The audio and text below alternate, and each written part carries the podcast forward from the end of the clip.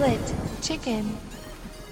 Olá a todos, bem-vindos ao 42 episódio da quarta temporada do Split Chicken. Eu sou o Ricardo Correia e comigo tenho aquela pessoa que, se fosse comentador da Eurovisão, de certeza teria uma qualidade de som melhor do que o Walkie Talkie de 1943, onde o Nuno Galopim esteve a falar, a fazer a cobertura do evento na Itália. Fala, obviamente, dessa pessoa com um grande setup que foi atualizado há pouco tempo, com luzes uh, inspiradas ou quem diga roubadas até dos streams do André Henriques, este jovem streamer que atende pelo nome. Rui Parreira. Rui, como é que tu estás? Que grande introdução, Ricardo. Maravilhoso. Eu espero que esta voz que estejas a ouvir, que os ouvintes estejam a ouvir, façam jus à tua introdução. Tu estás a falar daquele. Não é, é, que, é que no Eurovisão um, da canção houve realmente os comentadores da Ucrânia para a televisão que estavam dentro de um bunker. Tu viste o cenário que ele tinha, o setup dele? Eu não vi, eu não vi, mas eu não sei se o Nuno Galopim lá estava, porque tu ouviste o Nuno Galopim a falar. Quando o Nuno Galopim falava, ouvias isto assim. Tivemos a ouvir o, o, a apresentação. Então era mesmo walkie-talkie. Devia estar no walkie talkie, provavelmente. Não, não, então, mas escuta, isso é muito. Então não sei se é a mesma pessoa. Havia o apresentador. Mas esse, estás a falar de Itália? Não, estou a falar. O Nuno Galopim, o português, não é? Que era o, é o Eládio Clímaco agora, não é? Certo. Ele é que ele apresenta Mas isto. estava em Itália. Eu não sei, se, eu não sei onde é que ele estava. Não, ele não estava na Ucrânia, de certeza. Não estava na Ucrânia. Não, não estava na Ucrânia. Só se for como aqueles que faziam a cobertura da E3, mas estavam ali em Chabregas. Porque a qualidade de som dele, tu, não- tu não sei se ouviste algum bocadinho. Porque ele, ele, tu pá, agora foi a apresentação de. Estás a ver aqueles Não. rádios antigos, aquelas estações de rádio antigas? Sim. Parece isso. Sim, Ah, sim. Estás a ouvir em AM.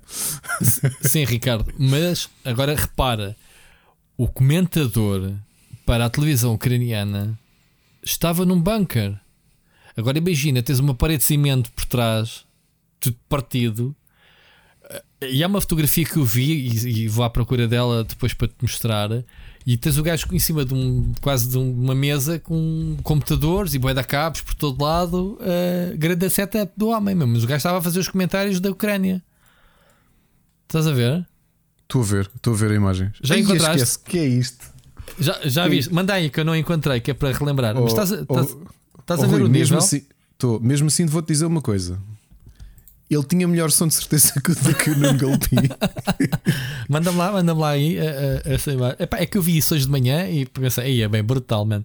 Sim, olha, isso tal e assim, qual. pera. Tal e qual. Olha lá o setup dele, olha-me só a parede dele.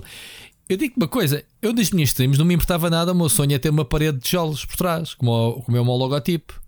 Agora repara, ele tem uma alcatifazinha vermelha, man, só para disfarçar ali um bocado o chão, e o setup dele é brutal, man, é só cabos man, improvisados. E o homem tem uma cara de feliz, está a fazer o trabalho dele. Num Exato. bunker. quando, a malta se queixa, quando a malta se queixa das condições, Não é de trabalho, está aqui o exemplo, meu. Isto vale tudo. Enfim, claro que isto isto é político. Ele foi de propósito ele estar a fazer isto com ele, porque eles podiam disfarçar aquilo se quisessem. Isto, obviamente, que é para dar este, este shock value que, pronto, que se percebe, obviamente, não é necessário falar disto, mas de. Eu não sabia, mas tu falaste nisto. Porque eu vou-te contar uma coisa. Aliás, vou dizer duas coisas em relação à Eurovisão. A primeira, se calhar o Nuno Galopim É. também quis fazer choque da mesma coisa. se o value, só que ele foi até 1942 e estava numa estação de rádio, estava na. na, na esquece. O- eu gosto muito da música portuguesa, da nossa, da Maro. eh, Era tão gira, sim. E, e, pá, andamos viciadíssimos na música. O meu filho mais velho e até mais novo, ah, eu saudade, saudade. E tivemos a ouvir. Eh, e Mas depois, sabes, a música cá- ucraniana, antes de entrar o rap, também tem uma melodia muito gira. Mas depois que eu adoro. Sim, olha, a música ucraniana eu adoro. E por acaso é engraçado porque eu disse logo, olha, esta sonoridade faz lembrar as bandas que eu, que eu trouxe para, o- para cá do Abismo, do especial Ucrânia, que tinhas imensos sons assim tipicamente ucranianos. E eu realmente também acho que a música ucraniana, a parte pior era o, o rap. Estragava um bocado a música. estragava, pois. É, Olha, e vou-te dizer, eu hoje chorei com a música. De manhã, Rui. E não te vou, eu acho que não te vou mandar o vídeo porque acho que vais ficar um bocado afetado. Mas hoje, aliás, ontem à noite, ah, os. Como é que eles chamam? Epá, agora não me lembro como é que se chama a banda, qual coisa Orchestra.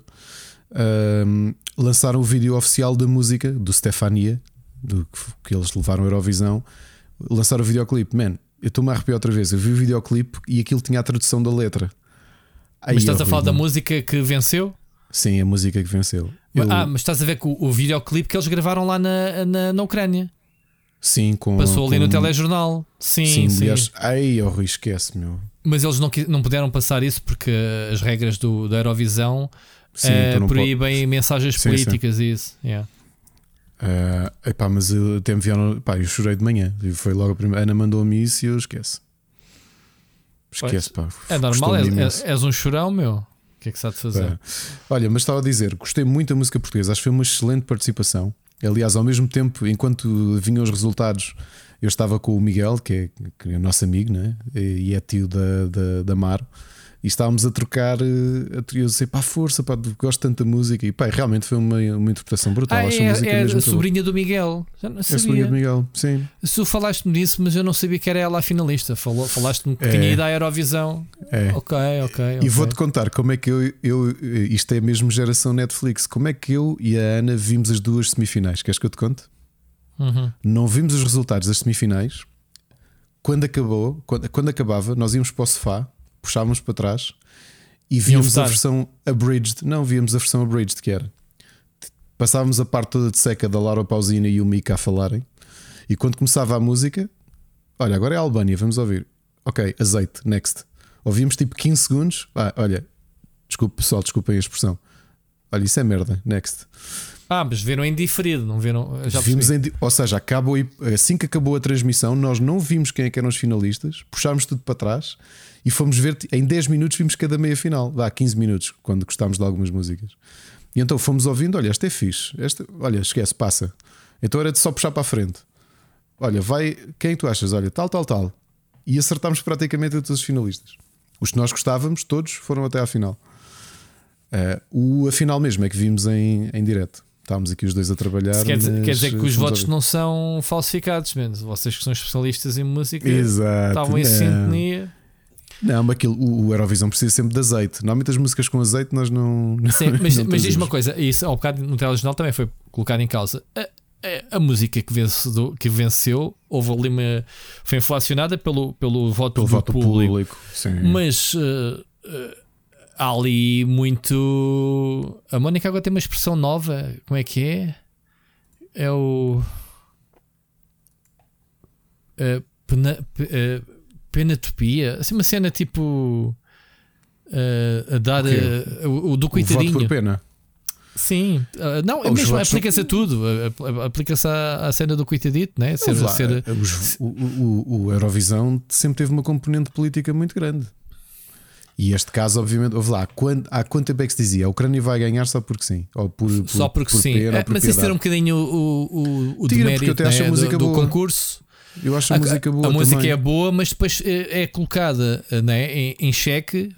Ah, Será que merecia mesmo ganhar? Percebes? Porque há outras músicas boas. Claro, o que eu acho é, eles estavam, eu já não me lembro, eles estavam para aí em 12 antes do voto do público. O voto do público deu-lhes 400 e tal votos, portanto, eles deram um grande assalto. Eu acho que numa situação normal em que isto não estava a decorrer, Amaro, por exemplo, ia receber muito mais votos. Ou seja, eu acho que houve participações. É isso que foram eu estou a dizer. Se, se o peso do público, que obviamente ia dar para a Ucrânia por causa do apoio, que eu acho que é legítimo, atenção, Claro, o que claro. está mal é ser o, o, o- em vez de serem especialistas, um júri independente ou whatever, ou neste caso os países né, que votam. eh, eh, neste caso, até podíamos também, podia haver eh, um desfazamento, porque, porque também há questões políticas né, nos votos. Eh, Há sempre. Há sempre. eh, basta ver a polémica Portugal, como sempre, a dar eh, 12 pontos a a 12 Espanha, pontos à a Espanha, e a Espanha em em nós. nada, Pá, nada, nada. Tipo, nem existe. Pronto, e, e, hum, a- a, a cena é que o sistema de votos parece-me que não, não permeia a música. Por isso é que qualquer, eh, qualquer gajo que vá ao festival, e ah, porque tu, quanto é o país, qual é a tua bandeira? Ah, é, é esta. Pronto. Mas é Percebes? curioso que eu hoje fui ver quando o Salvador ganhou. O Que ainda tem o Salva- recorde, não é? Nem- É nem- nem 700 e fogo, aquilo, uma tareia de pontos. Que foi, foi uma anormalidade, não é? Ah, Mas aí a razão, não houve razão, e foi a música que conquistou Não, e basicamente foi a melodia, não é? tão Pronto. diferente, sim. Mas eu esta também gostei, sinceramente gostei mesmo muito, muito, muito. Da ucraniana. Ok. Eu gostei da Eh, ucraniana, eu gostei muito da música portuguesa. Acho que foi uma excelente participação. Sim, sim, eu também acho, mas lá está, ficámos em nono, né? Eh, ficamos muitos tiros É, abaixo do A, a esperado. Ana, que tinha, a Ana tinha estado a ver a análise, porque isto do, da Eurovisão também mexe com as casas de apostas, como tu sabes, não é? Ah, não, não sabia. E então ela tinha visto as odds de Uhum. a Maro estava com, com as odds, estava com o top 7, acho eu, de maiores odds de maiores possibilidades de, de vencer. Ok. Por, pá, por várias razões. Primeiro, porque ela estava nos tops do Spotify e do YouTube Music da maior parte dos países europeus. E ela até postou no Twitter. Curiosamente, Portugal acho que era dos países onde ela tinha menos, estava mais abaixo no, no top de semana de músicas ouvidas, sabias? Hum. O que é, que é uma ironia, mas pronto. Ah, É, Costuma-se Ah. dizer que os, os, os santos da casa não fazem não foi- milagres, não é? É isso, é isso, é isso. Olha, mas foi, foi, foi, foi fixe. E pronto, olha, trouxe aqui. trou- trouxe aqui esta entrada com o Nuno Galopim. Muito bom. Mas eu não vi essa intervenção dele, mas eh, achei curioso então. Não é porque ele, ele é que falou praticamente os episódios todos. Tá bom. portanto, Só que Muito bom. f- Agora sim, tu vai agora a participação da Ucrânia. vai- vou aplicar o filtro e vamos falar assim o podcast todo. Aqui no meu bunker. Começa mal. E pode velas. Muito bom. Bem, Ricardo, falando eh, como sempre na nossa espetacular comunidade, um grande abraço a todos. De, deixar aqui, obviamente, eh, mais uma vez, eh, um obrigado a todos os que nos têm apoiado. Vamos deixar aqui um, um shoutzinho ao António Silva, ao João Gomes, Gonçalo Madeira, ao Wilson Guys, Jorge Rodeia, o Nuno Pereira, o Miguel, o Miguel Nogueira, o Carlos Duarte, o Peninha, o Alexandre Grande, o Helder Paiva, o Felipe Silva, o Oscar Morgado, o Enzo Bolt, Vasco Vicente, Carlos Felipe, Ricardo Moncanjo, Luís Ribeiro, Frederico Monteiro e Bruno Carvalho. Malta, muito obrigado, independentemente do valor. Temos novidades na rede, não temos novidades, é sobre o passatempo, ainda não decidimos, não é? Já entregámos o, o, o Lego Star Wars. Entregámos, sim, senhor. Já? Não Ah, entregámos, não, é assim, já, já sabe quem é que foi. A pessoa no que foi o Oscar que venceu. Ok, tem que ser ahm, eu, sou eu que tenho esse código. É, Pronto. é isso. Peço imensa desculpa ao Oscar, ah, só agora é que estou a ser informado que o senhor foi vencedor. Que ele, Portanto- hoje, ele hoje perguntou, aliás, eu, eu, pro- eu cumpro. Eu disse: quando vocês ouvirem este episódio, já lá está o vencedor. E foi verdade. Só ainda não temos é ah, passatempo para este mês porque estamos a tentar, ah, pronto, ah, ser qualquer coisa mais recente, não é? Porque há sempre prémios, há sempre um qualquer Ah. coisa. Ah, vamos ver, pronto. Em termos de novidades de programas, temos novo Pixel Hunters. Ricardo, já ouviste o Pixel Hunters? Ainda não ouvi, nosso- não. Este fim de semana foi o fim de semana de festas do, de festa do meu filho. Então, Ok, foi no deu. sábado que foi colocado eh, um programa totalmente dedicado ao Amiga 500 e ao Amiga, ao Amiga não, ao A500, que é a nova máquina do Amiga Mini. Eles não podem usar o nome. E tivemos o caríssimo Jorge Vieira, ahm, diretor, eh, como é que é? Diretor de marketing da Nintendo de Portugal. Acho que sim. é esse o cargo dele, não é? Agora já nem sei. Acho que, eu- é, acho que é. I don't give a shit. Jorge, não, não sei. Desculpa. Ele só te diz Eh, isso porque tu andaste a gozar com ele, Jorge, por causa do Sensible Soccer. É, estou um bocado zangado. Pois é, tivemos essa discussão durante o programa. Depois veio lá- ele vai chamar lá os, os amigos dele. Veio o Nelson Calvinho lá, "Eh, que café que era, que café que era. Pronto, Olha, e eu já nem não respondo. sei. O, o Nelson deve estar a ouvir isto agora porque eu agora já sei que ele ouve. Porque eh, eu sei que nós falámos dele há alguns nas últimas semanas e Claro que acho que foi no sábado. No sábado só recebi uma mensagem dele a dizer assim: Eu estou a ouvir. Foi só isto. E eu. que sneaky Claro que Calvin. houve. Mas já, a gente já sabe eh, que, que houve. E, e- e também já troquei mensagens com ele às tantas da noite, porque ele deve estar na cama a ouvir e está-me a mandar mensagens a, a comentar. Portanto, é isso. Mas a gente sabe que, que ele ouve, eh, e, e tanto sabe que houve, que eu deixei-lhe o convite ao Bruno para levá-lo ao Pixel Hunters. Ele está mortinho. Portanto, Nelson, estás, não estás? Eu assumo que sim. Mas pronto, os dois, como sempre, a baterem-me que o kickoff 2 é que era, pronto, e o Jorge a malhar, pronto, tinha que acontecer essa discussão. Ah, há de haver sempre o, o- a equipa kickoff, a equipa Sensible Soccer, a equipa FIFA, a equipa PES, enfim, vai haver sempre, ah, vai haver sempre isto. Mas pronto, independentemente disso, foi um programa espetacular. ah, cheio de momentos nostálgicos, tenho a certeza que sim, para momentos para nós, portanto, para os ouvintes também. Ouçam, ah, pá, ter o Jorge no programa, obviamente, é Sim. só por si é espetacular. Vamos ter uh, o nosso super finisher que o pessoal, tipo, este gajo já, já acabaram com o finisher, já Não, fizeram o não, finisher não, à cena. Isto vai entrar nos eixos em breve. Malta, Vai, o sim, Ricardo já está. Uh, Estou com a uma grande família, pica porque sim, a família já sim. está E- boa, já. Eu também.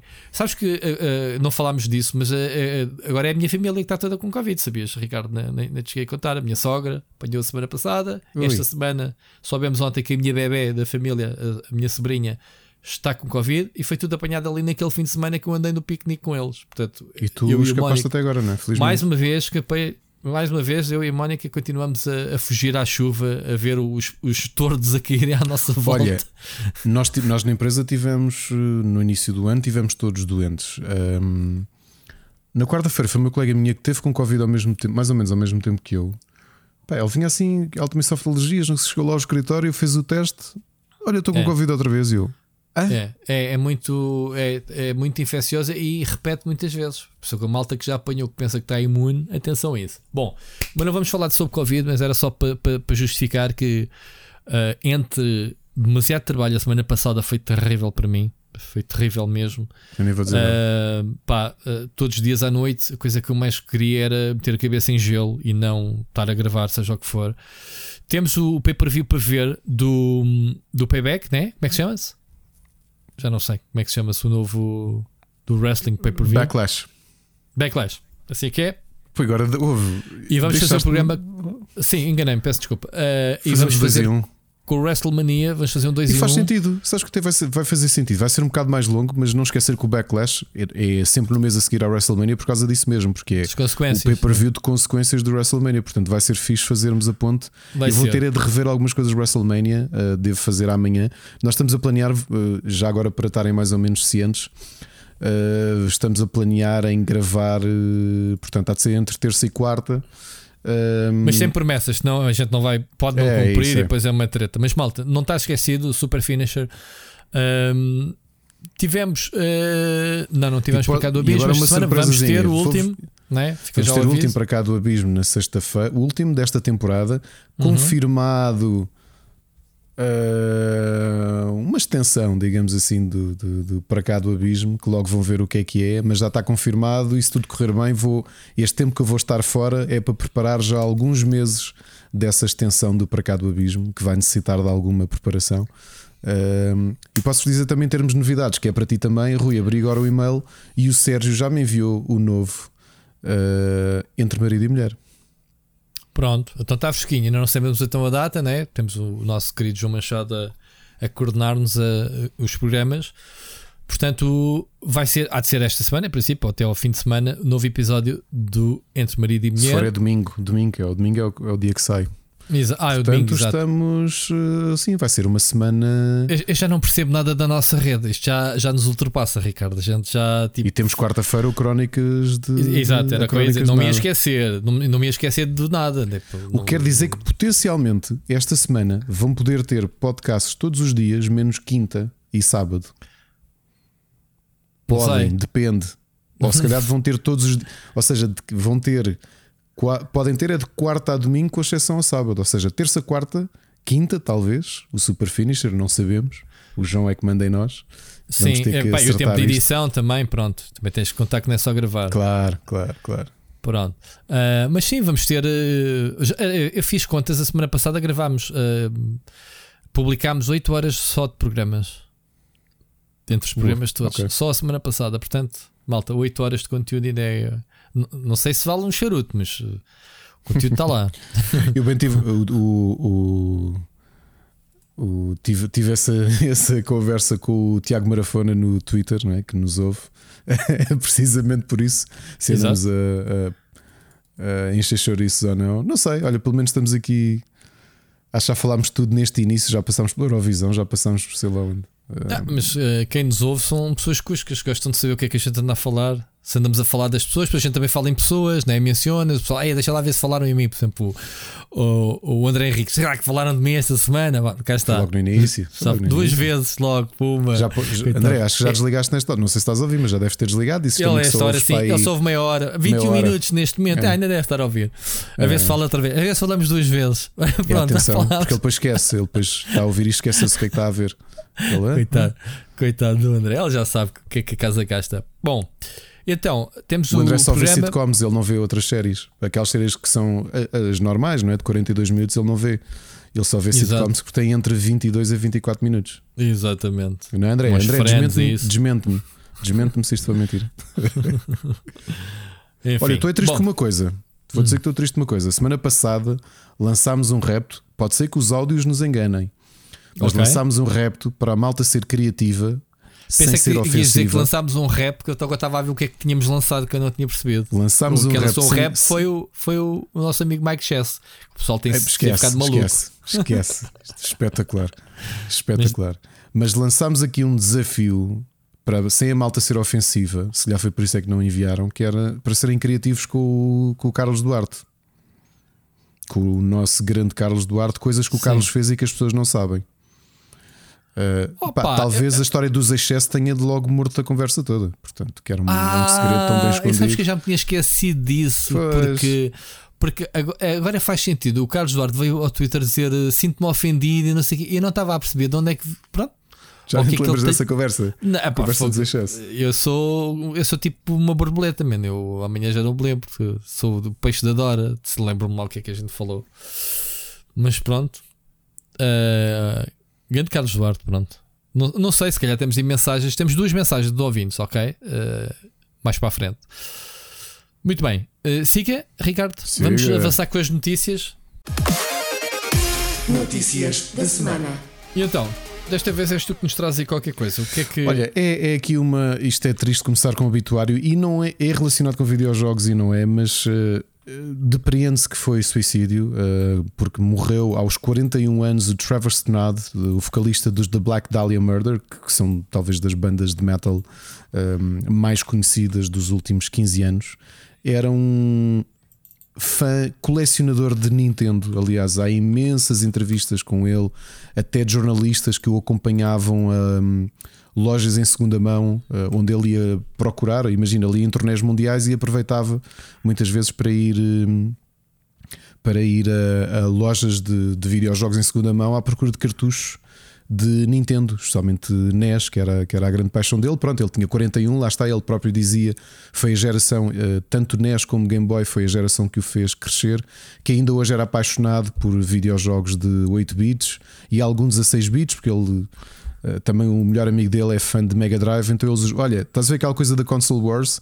Ele próprio sempre disse que era, que era curioso, porque ele era grande fã de Nintendo e o melhor amigo era fã de Sega. E então passava o tempo todo em casa um do outro a mostrar jogos. Pá, olha, comprei isto, ou arranjei isto. Estás a perceber? Um, não foi confirmado uh, qual é que foi o, o- a causa da morte, ainda que da, da, do, peque- do o, o, o PR, aliás, uh, o, o anúncio que- da banda terminava com, com a linha americana, porque ele é americano, terminava com a linha oficial de apoio à prevenção do suicídio. Portanto, depreende-se que o Trevor uh, estava deprimido. Aliás, ele nas últimas entrevistas ao longo do último ano tinha dito que, que a própria pandemia o tinha afetado muito, uh, de não estar em, em turnés e de estar mais isolado, que isso tinha pesado um bocado. Infelizmente, olha, mais uma pessoa criativa. Toda a gente que o conhecia dizia que era um. Apesar dos The Black Dahlia Murder serem uma banda bastante agressiva, uh, que ele era um, era um paz da alma, lá está, um fã de, de NES, colecionador de NES, e infelizmente já. Infeliz, Aliás, ele tem, infelizmente um, ele tem um canal, não é? De- só, só dessa cena, tipo o Metal Uhum. Jesus, não é? Yeah. Eu tinha, yeah. com 41 anos é uma perda brutal. Era um músico excelente e é, hum, e é uma Muito pena. Muito bem, fica aqui o nosso, nosso É homenagem. registro. E Hei de trazer os da Black Dahlia Murder, provavelmente. Não, talvez na segunda temporada. Se para quem não conhece, então vão já conhecer. Uh, é uma grande banda e ele era realmente uma simpatia. Tu, quando puderes, eu deixei-te aí um- uma entrevista que fizeram a uma loja. uh, a Metal Injection tinha ido com ele, de, foi entrevistá-lo na turnê. E era ele numa loja de, de jogos em segunda mão a explicar: olha, este cartucho é muito bom, não sei o quê, deviam jogar isto, deviam jogar aquilo. Um, pronto, pá, paixão, paixão dos videojogos. Muito bom. É assim. Estás a falar de Nintendo, é um bom plug para, para, para a primeira notícia, digamos assim, que é os analistas já começam a prever lançamento de próxima consola da Nintendo em 2024. É já ali ao virar da esquina. É virar da esquina, sim. Não é? Sim. Ou seja, e se, se não olha- tiver se a olharmos- tradição da Nintendo de sair um bocadinho fora da, da- do período quente, ou seja, em vez de lançar no último trimestre, lançar potencialmente no primeiro, mesmo que seja no Uhum. final do primeiro, Uhum. eh, podemos estar a falar de menos de dois anos até ao próximo console da Nintendo. Não é? Pá, mas se olharmos bem para esta data, eh, já vai tarde, porque o ciclo da Switch já vai, nesta altura fica com 7 anos. É muito para uma consola, não é? Nem por isso. Não, em termos Não. de, de- Se olharmos, já, Não. já fizemos esse exercício. eh, Normalmente são 5, 6 anos que a Nintendo Não, roda. não, é mais, é mais. Não? É ver. mais, é mais, é. Claro que É, não, nós já fizemos esse exercício. só- A Wii, U, já- a Wii U foi a que durou menos. A Wii U durou O ciclo 4 da Wii anos, ainda assim. A Wii U Mas- foi- teve um ciclo mais curto. Mas é assim, não, não parece que haja grande pressa, porque ainda eh, o, a análise que tu podes fazer do relatório de contas da Nintendo para uma consola Uhum. madura como a Switch, eles caíram 20%, 23% de vendas em relação ao ano transado. Portanto, 2020 também foi um excelente ano para a Nintendo. Um, para uma consola madura, num ano em que perde 23% das vendas em relação ao ano transato, mesmo assim vender 20 milhões de unidades é excelente. Portanto, Sim, sim, sim, porque é assim. Não há já, razões de eh, preocupação. As, as consolas estão mais que instaladas, né? Isto começa a ser mais difícil de agregar eh, malta nova, digo eu. Sim, mas Ainda com 20 assim- milhões ainda é um bom número. pá, É muito bom número, mesmo. sim. Eh, Não estou a dizer o contrário. Estes, estes números eh, permitem que consola. Quando estamos a falar eh, nova consola, significa que não há eh, nenhuma opção para se comprar uma consola da Nintendo que não a Switch, ainda por cima um catálogo, ainda o Jorge fez questão de me esfregar com o catálogo da, da Nintendo até ao fim do ano, eh, com vários títulos de, de renome. eh, Ideal seres. e DLCs. Só para chatear. Exato. Um, e estamos a falar de, de, de O Jorge faz cons- bem, é o trabalho dele, é literalmente por isso que ele é pago. Claro, claro, mas pronto, não, nem vem para o caso. Mas isto para dizer o quê? Que a consola está num caminho para tentar, se não for desta, também não estou a ver outra consola tão cedo que o faça, que é destornar a PlayStation 2 do, da consola mais vendida de sempre. Eu, eu não acredito. Eu, eu também acho que é muito difícil. Não acredito. Estamos a falar de uma PlayStation que vendeu acredito. A 158 milhões. Ou não foi Não é? 167? 167, acho eu. Epá, Eu- os números eu- às eu- vezes diferem, dependendo de- das leituras. Eu, só acho que é difícil. E, aliás, havia uma discussão que estávamos a ter no Twitter que eu já tinha alertado aqui, que também é verdade. A Switch, obviamente, é um- está a ter um sucesso estrondoso. Uh, e foi um risco da Nintendo, porque essencialmente o que fizeram está a ter um bom resultado, mas eu acho que nós temos de observar a Switch ainda assim como o somatório do, do- da performance da Nintendo em dois mercados diferentes que se agregaram num só. Exatamente. Porque o exemplo que eu estava a dar no Twitter, Twitter é verdade. Eu, durante, eu até à Wii, eu fui o tipo de consumidor, ou seja, a partir do momento em que comecei também a fazer o meu dinheiro, a ter o meu dinheiro, Davas dinheiro à portátil e à doméstica. só dava a portátil.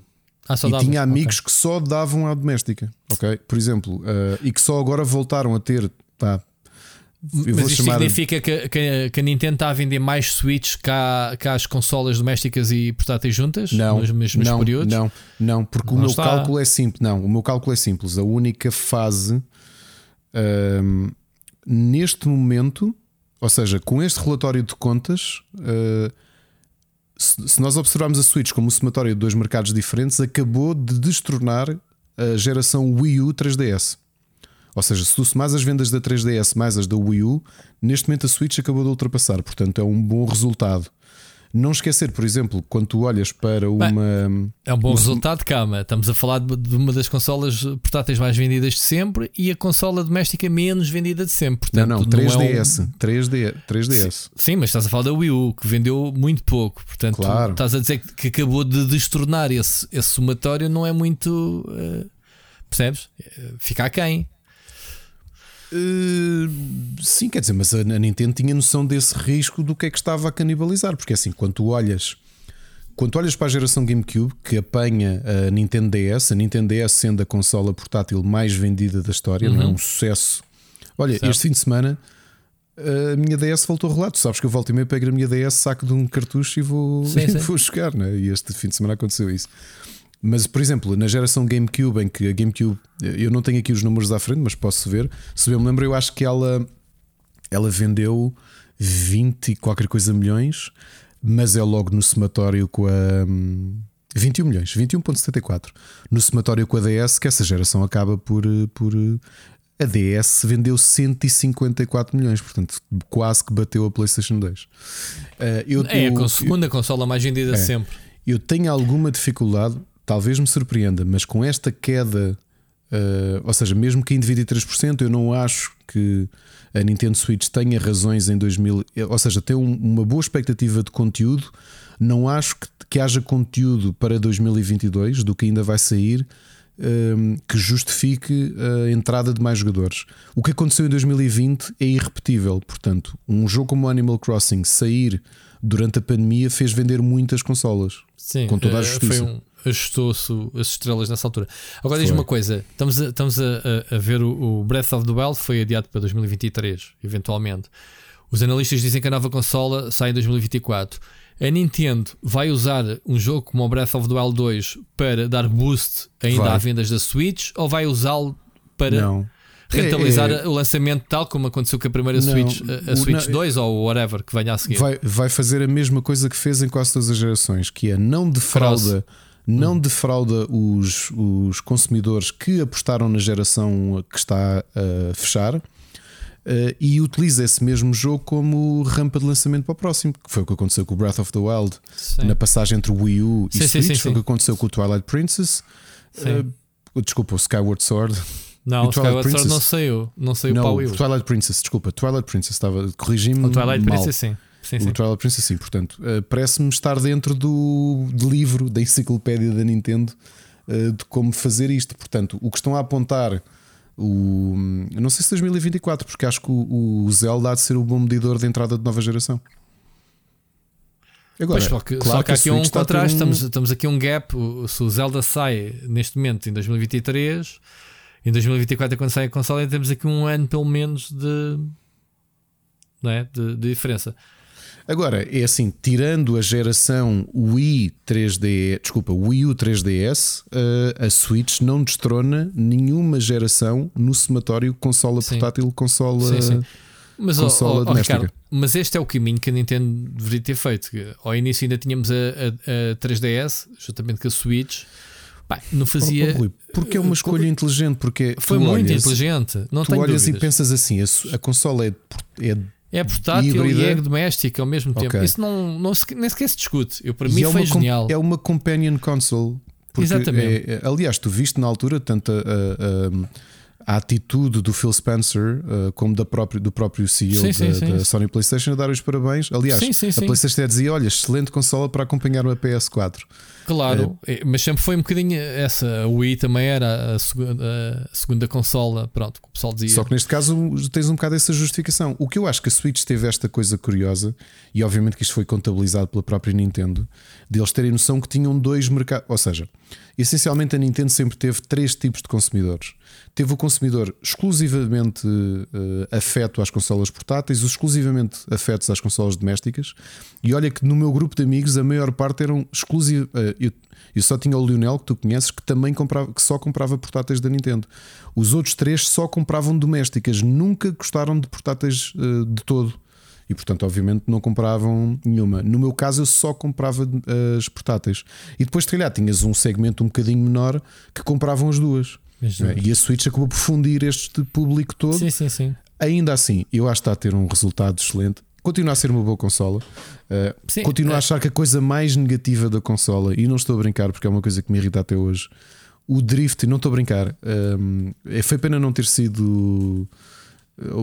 epá, mesmo a forma como Vortens e afins agiram com o próprio drift, eu acho que não foi, não foi a melhor forma. Uh, de outra, de outra, tudo o resto, grande catálogo. Um, que continua, e o Jorge deve estar a ouvir isto e vai-me espetar com não sei quantos JPEGs com imagens, mas eu vou continuar a dizer isto e acho difícil a originalidade da Nintendo e das próprias equipas da Nintendo, que eu acho que em termos de, de releases tenho de concordar com aquilo que estavam discutindo outro dia no Twitter. Uh, parece-me estar menos profícua e menos arriscada do que acontecia, por exemplo, numa geração da DS e da Wii, ok? Ou da DS e da GameCube, mesmo assim. Uh, a DS é a DS. Até hoje, toda a gente sabe quando perguntam para ti qual é a consola com o melhor catálogo, eu digo a DS e continua a ser a DS. E portanto, a Switch tem um excelente catálogo, é indiscutível. Há ótimos jogos a chegar ainda.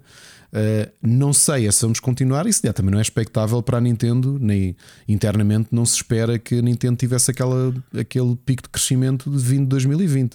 Claro. Talvez esta fase descendente, pá, vou estar aqui a arriscar, podemos voltar daqui a um ano a, a ver isto, mas talvez eh, esta redução de 20% a 30% das vendas de um ano para o outro talvez seja o mais, o mais notório.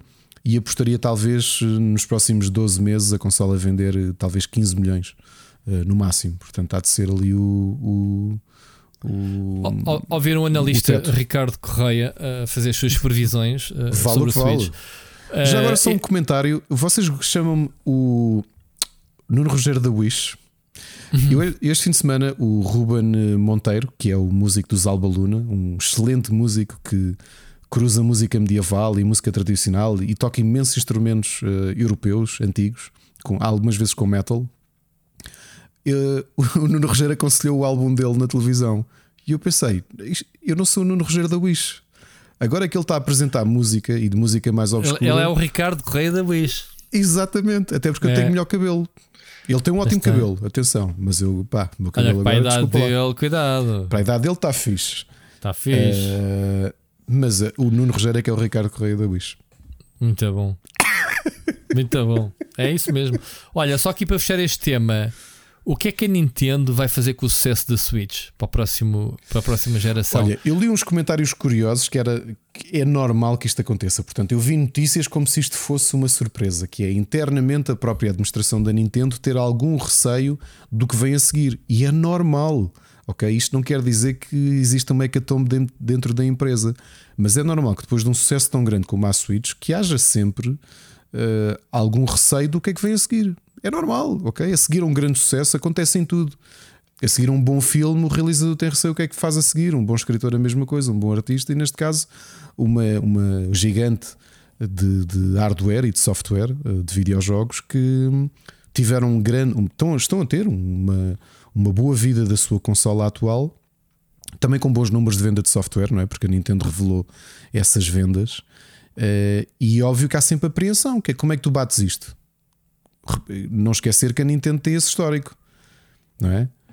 NES e depois SNS, SNES, não é? SNES, se quiserem, que uhum. venderam bem, uh, mas depois a coisa começou a contrair, não é? Com a Nintendo 64 e depois ainda pior com a GameCube, e depois voltas outra vez aos pinkers com uma Wii e depois vais outra vez abaixo com, com eu, eu não acredito que, que, que, que, a Nintendo se limite a fazer uma Switch 2 com mais power e não sei o quê. Eu acho que vai, vai ter sempre alguns truques na manga. A, a única coisa que eu acho é que, e, e fazendo jus à tradição, a, a Nintendo vai manter pelo menos a compatibilidade com os cartuchos da Switch. Eu acho que sim, isso sim, eu também acho que sim. É, também acho que sim. A base é essa, ok? Ok, podemos ter uma geração a seguir, uh, discos. Uh, com mais capacidade para aguentar uh, né, os upgrades uh, de hardware à máquina que fazem sentido, mas o pessoal não vai, não vai deitar os jogos para o lixo. Não, isso, não, isso, não, isso a Nintendo faz muito bem de uma geração para outra, pelo menos. Aliás, uh, a Wii U fez isso com a Wii e, e assim e a Sim, Wii com, mas... com, a GameCube, etc. Né? Sim, e, e, especialmente a tradição que teve das, das portáteis, porque não houve, uma, não houve nenhuma passagem de portátil em que a Nintendo não tivesse preocupação com isso. Pelo menos as primeiras versões, né? primeiras é, versões, pelo menos. A DS tinha uma slot adicional de GBA e só em meio de vida é que yeah. a, a, a, Nintendo deixou isso cair. Pá, e, e, acho que faz sentido na perspectiva em que um consumidor que adera a uma consola a meio de vida, portanto, aquelas versões normalmente melhoradas, como era a, um, a Nintendo DS XL, que já tens catálogo suficiente para, para, para fazer e não, tem, esse... e não tem ligações provavelmente com a anterior, né? porque, porque Sim, foi apanhado ali a meio, né? Ou já tens uma consola que te permite continuar a jogar. Portanto, nesse aspecto, concordo completamente contigo. A Nintendo não é empresa para defraudar os, os consumidores nesse aspecto, portanto, há sempre, acho que há sempre essa preocupação. E bem, não é? Mesmo em casos em que há um corte abrupto, porque tu passas de uma Wii de uma Wii U que usam disco para uma Switch Desculpa, Sim, passas o, de uma Wii para uma é Wii U e uma DS e, para uma 3DS para uma consola que tem Sim. cartão, não é? Mas a, a, a, Nintendo só pecou pela falta, lá está, pecou. Estratégia, uh, porque os cartões estão muito mais evoluídos que aquilo que os cartões da Switch nos oferecem, ok? Uh, há muito mais capacidade. Neste momento compras um telemóvel e metes à vontade um, um giga, não é? Do, no, uhum. é? Qual é a capacidade de um cartão? De quais? do. Estou a falar de um giga, ai que estupidez. Uh, estamos a falar de. De, de Micro SDs. De, de 1 terabyte já, 512 e não sei o quê. Portanto, estamos a falar de mais capacidade. Enganei-me com, com, o giga. E portanto, eu acho que o, o que pecou foi a, a, a cena do, da, da, da pouca capacidade dos cartões a obrigarem-te certos jogos a irem a teres que fazer a descarregar o jogo na net, né? como para os jogos uhum. da Take-Two, já aqui falámos, porque os cartões em si não têm a capacidade para o jogo todo. Estás a ver o Witcher 3 e isso. Sim, sim, sim. Tens que ir buscar. Isso foi uma coisa que pecou e nunca houve uma preocupação de fazer um upgrade nesse, nesse aspecto aos cartões ou aos leitores. Pronto, isso é uma das coisas que tem que melhorar na, na, na consola seguinte. Assim, de repente, um feature tu achas que, que fazia falta Olha, à, à consola? Só, só, acho curioso uma coisa. Uh, Já que estamos na especulação, pronto. Só, só acho que é uma coisa curiosa a cumprir-se uh, esta visão de haver uma sucessora da Switch em 2024 ou mesmo que seja final de 2023. A uhum. Switch vai ter a particularidade de ser a consola, e agora vou olhar para ela quando eu digo que é uma portátil, vou olhar para ela porque ela também é uma consola portátil e vai uhum. ser a primeira da história da Nintendo que não teve uma série de uh, um, redesigns. Porque todas as consolas, desde o Game Boy, sim, que teve sim. múltiplas versões, NDS, tiveste 3DS. Tiveste a Elite e tiveste. Uh, já tiveste. Mas uma. Ou seja, sim, é de longe aquela várias. que menos mudou Uh, isto para colecionadores é bom, como é o meu caso, não é? Que, não, que, mas que tiveste e, tive, e tiveste OLED, já estás no terceiro modelo, atenção. Ricardo, era isso mesmo que querias dizer ou não consideras estas remodelações? Não, não é que mesmo essas remodelações continuam a transformar a, a Switch como uma consola portátil com menos versões da história das consolas portáteis da Nintendo. Também, mas ainda assim houve três versões, pelo menos como estás a lembrar. Sim, apesar de serem maioritariamente, uh, ou seja, não são tão bruscas nem tão. Uh, a, a Elite é para o pessoal da DS e da 3DS como tu. Tipo, ah, não querem Dockstation? Pronto, está aqui uma versão não, mais baratita. Não é, mais... não, não, então não é? lá. É o, Jorge, o, Jorge está a ouvir, o Jorge está a ouvir isto e não sei se está a ter uh, stress pós-traumático ou não, ou, ou, se está a rir, provavelmente está-se a rir a gozar comigo da tarde em que eu fui experimentar a 2DS à Nintendo Showroom. Eu olhei para aquilo, disse: que é isto?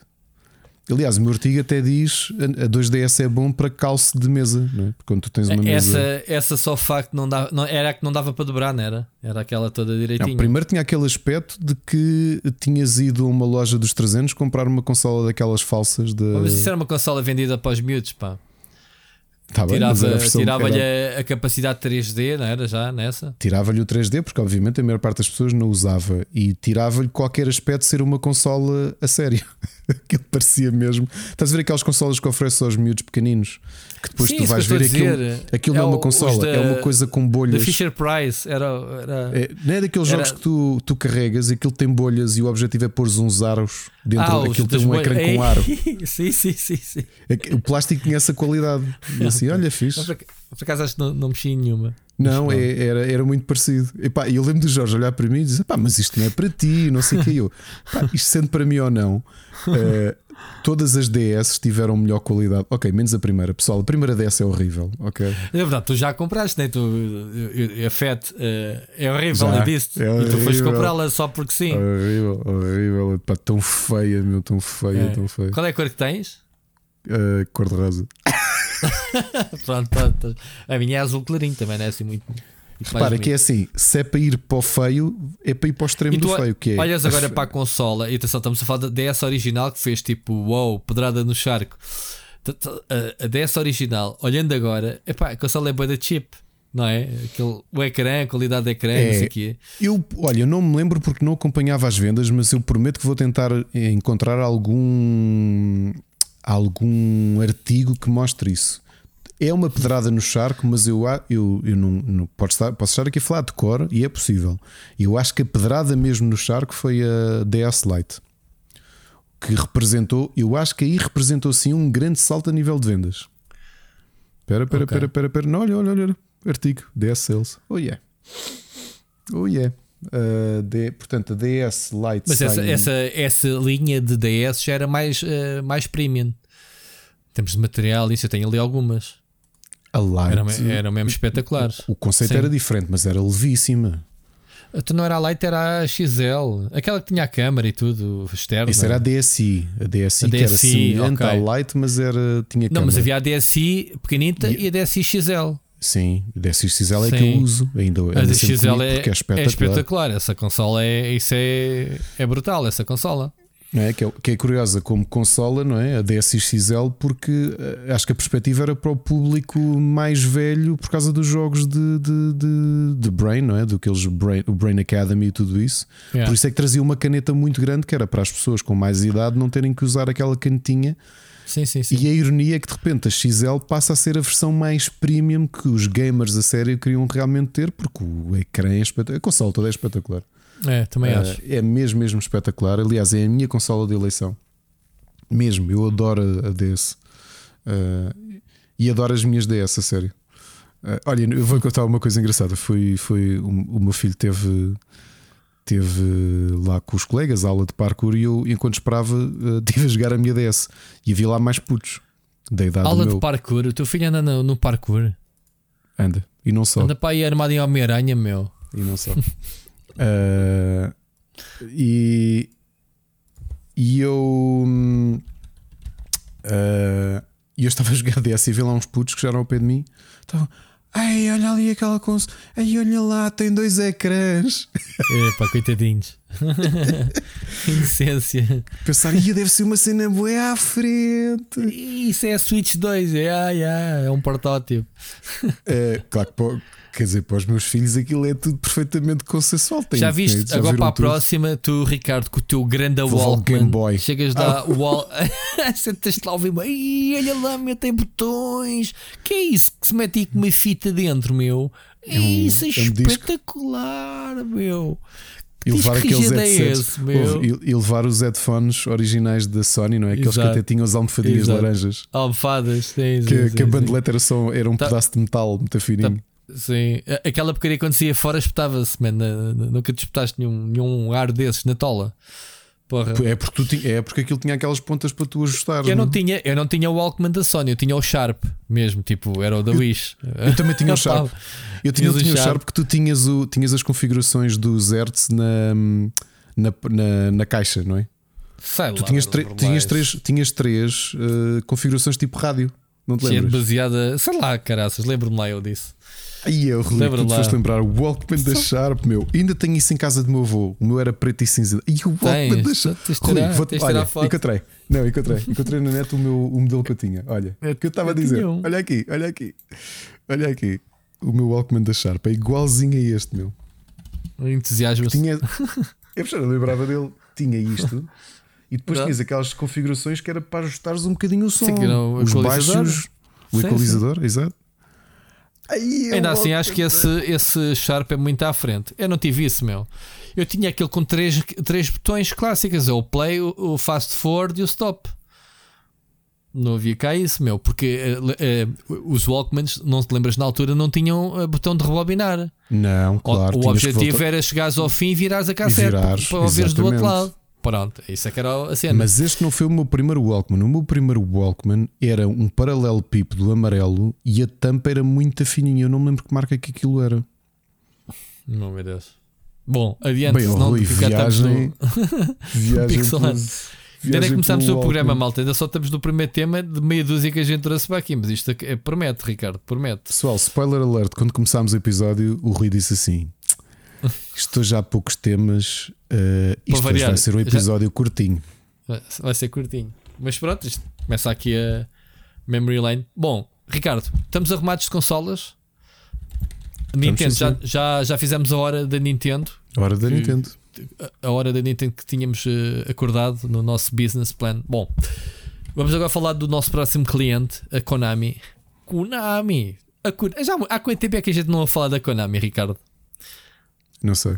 Há um tempo. A gente até se esquece que a Konami existe. Não, não te esqueces. Tipo, Não, olha, encontrei. editoras que têm. Esquece, encontrei. o- Desculpa, Rui. Encontrei o meu primeiro Walkman. Mas continua. Oh meu Deus, oh meu Deus. Este gajo agora não se cala. Bem, falei no Sharp, pronto, Sharp.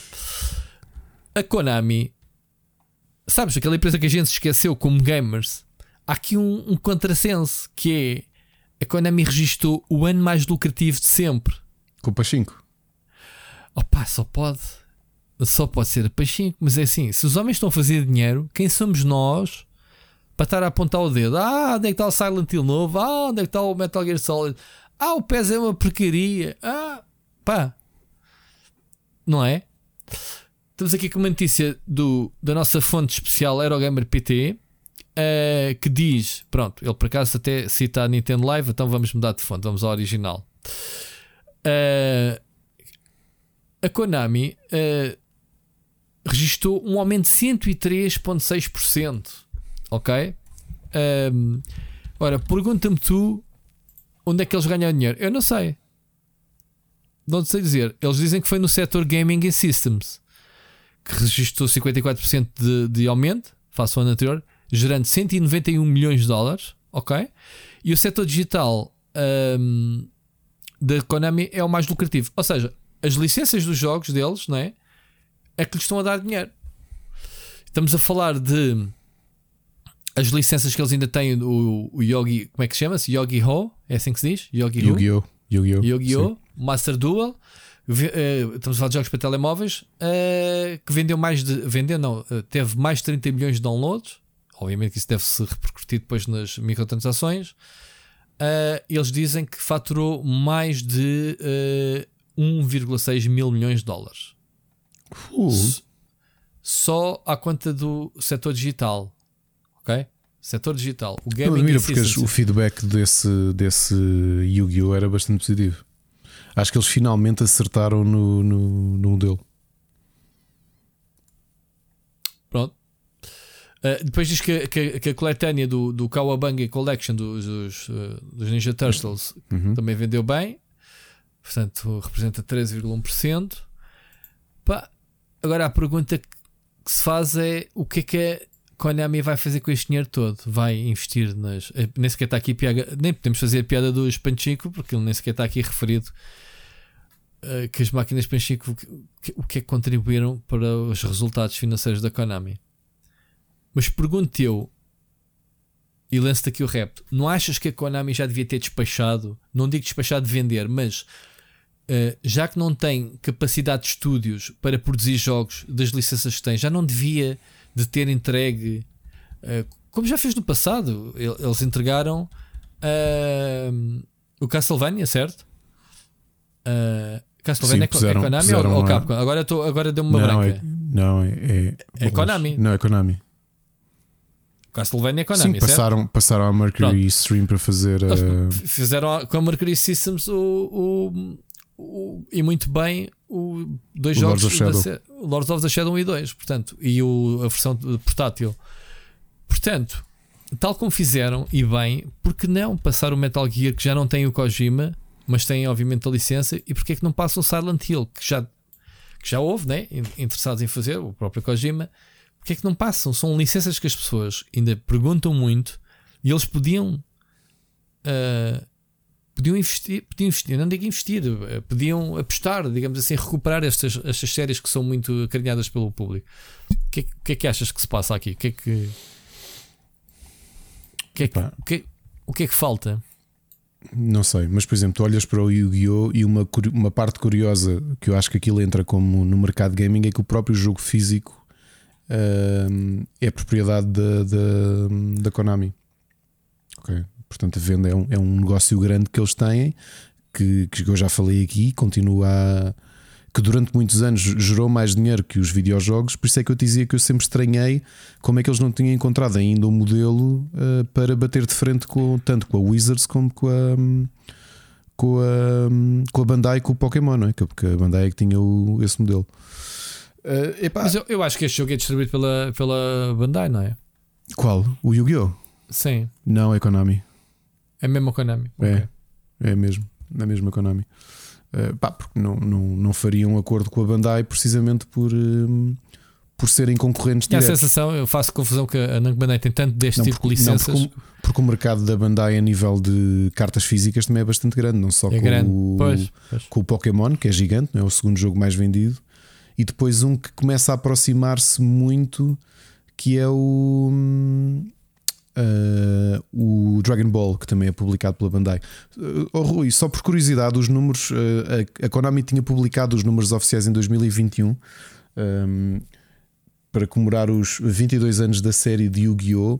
E o cálculo é que eles tinham feito 9 ao longo destes 22 anos, portanto, isto foi em janeiro de 2021, tinham feito cerca de 9 mil milhões e 9 mil e 600 milhões de dólares só com a venda de cartas físicas de Yu-Gi-Oh! Ok? Mas, Portanto, isto, isto é, é, é, propriedade mesmo da Konami? Este isto universo? É propriedade, é a propriedade da Konami. Portanto, Me, mesmo, é, mesmo a com... série animada, o anime e isso O Yu-Gi-Oh! começa como uma série uh, de mangá da, da Viz Media, aliás, da Jump, na Jump Comics, uh, e é publicado na Europa, mas a parte de jogo mesmo foi desenvolvida e é publicada pela Konami desde o início. Portanto, fizeram um acordo com o autor e, e foi a própria Konami que lançou o jogo em 99. Um, já agora, só uma curiosidade: é que nós olhamos para o, para o Magic, que obviamente continua grande, mas uh, foi o Yu-Gi-Oh! a Konami com o Yu-Gi-Oh! que atingiu a meta do recorde do Guinness de 22, uh, 22 bilhões de cartas vendidas no mundo todo em 2009. Portanto, ultrapassaram inclusivamente o Magic. Portanto, há muito dinheiro aqui. É realmente o que tu dizes. Quer dizer, tu achas que a Konami está caladinha e realmente não ouves falar muito, mas eles faturam muito só aqui, por exemplo, à pala do Yu-Gi-Oh! que continua a ser um, um, um franchise gigante na Ásia é muito grande, na América também é muito, muito grande e na Europa, talvez na Europa seja menos forte. Aqui o Pokémon e, a, e o Magic uh, dominam, mas continua a ser aqui um mercado muito interessante. Portanto, há muito dinheiro a ganhar e, tu, e nós às vezes ignoramos a economia com, com esta parte do Yu-Gi-Oh! Já viste? A cena que me faz confusão é a, Konami. Uh, a Konami basicamente meter de lado uh, todas as suas séries, mesmo o PES, o PES está tá morto neste momento, quer dizer. Sim. Sim. Uh, o, o PES, uh, portanto, lançamentos anuais já não existe, existe aquela cena free to play. Eu digo cena porque aquilo é mesmo uma cena, né? Uh, não sei, não sei o que é que se passa, mas siga. Pronto, fica aqui então a nota da Konami. Vamos ouvir a primeira mensagem do ouvinte Ricardo. Vamos ouvir uhum. o, o Bruno Carvalho. Olá Rui, olá Ricardo, espero que se encontrem os dois bem. Aproveito para cumprimentar também todos os ouvintes. Um, gostava de aproveitar aquela abertura do Ricardo em mostrar os seus dotes musicais. Uh, primeiro para questionar se tem algum passado musical. Um, e depois, uh, se calhar mais direcionado ao Ricardo, perguntar, uh, Ricardo, na tua opinião, se para cantar ou seres um um intérprete se é tudo uma questão de talento que, que nasce contigo ou se com aulas eh, é também possível eh, chegar a um nível de performance alto. Um, e depois perguntar-te por curiosidade em que é que consiste as aulas? Um, se é só cantar ou também tens algum tipo de, de formação musical uh, queria agradecer a vossa companhia todo o tempo que disponibilizam um abraço e ouvimos para a semana. É só perguntas para o Ricardo, eu estou com ciúme. Grande Bruno, obrigado, pá, obrigado. Deixámos aqui o Rui triste. Olha, só assim Não deixou contar, nada, estou a brincar, estou a brincar. Contar-te aqui brincar. um backstory muito curto. Uh, eu sempre cantei, aliás, a minha família, eu tinha muitos vinis em casa, minha família, era um hábito, acho que já contei aqui.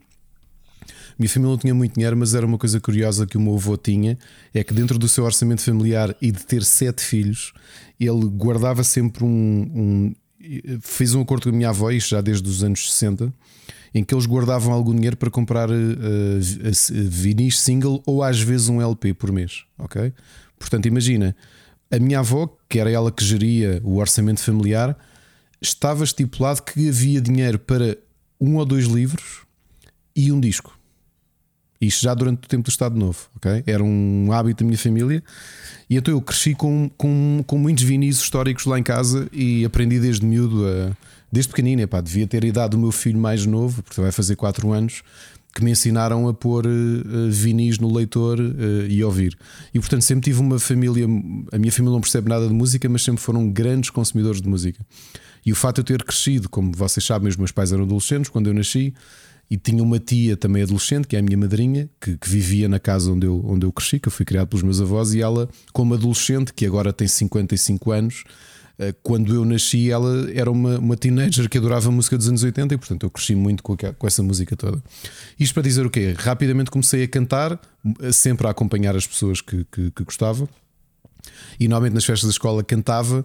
E a grande mudança acontece aos 13 anos quando eu começo a consumir uh, metal e há uma banda que na altura estava a crescer um bocadinho dentro do, da cena metal, que eram os Utopia, que ainda existem nos dias de hoje, uh, e que eu gostava muito, era uma espécie de roadie da, da banda. Uh, e que o vocalista saiu, eu gostava imenso dele e eu acabei por fazer um teste e ficar na banda.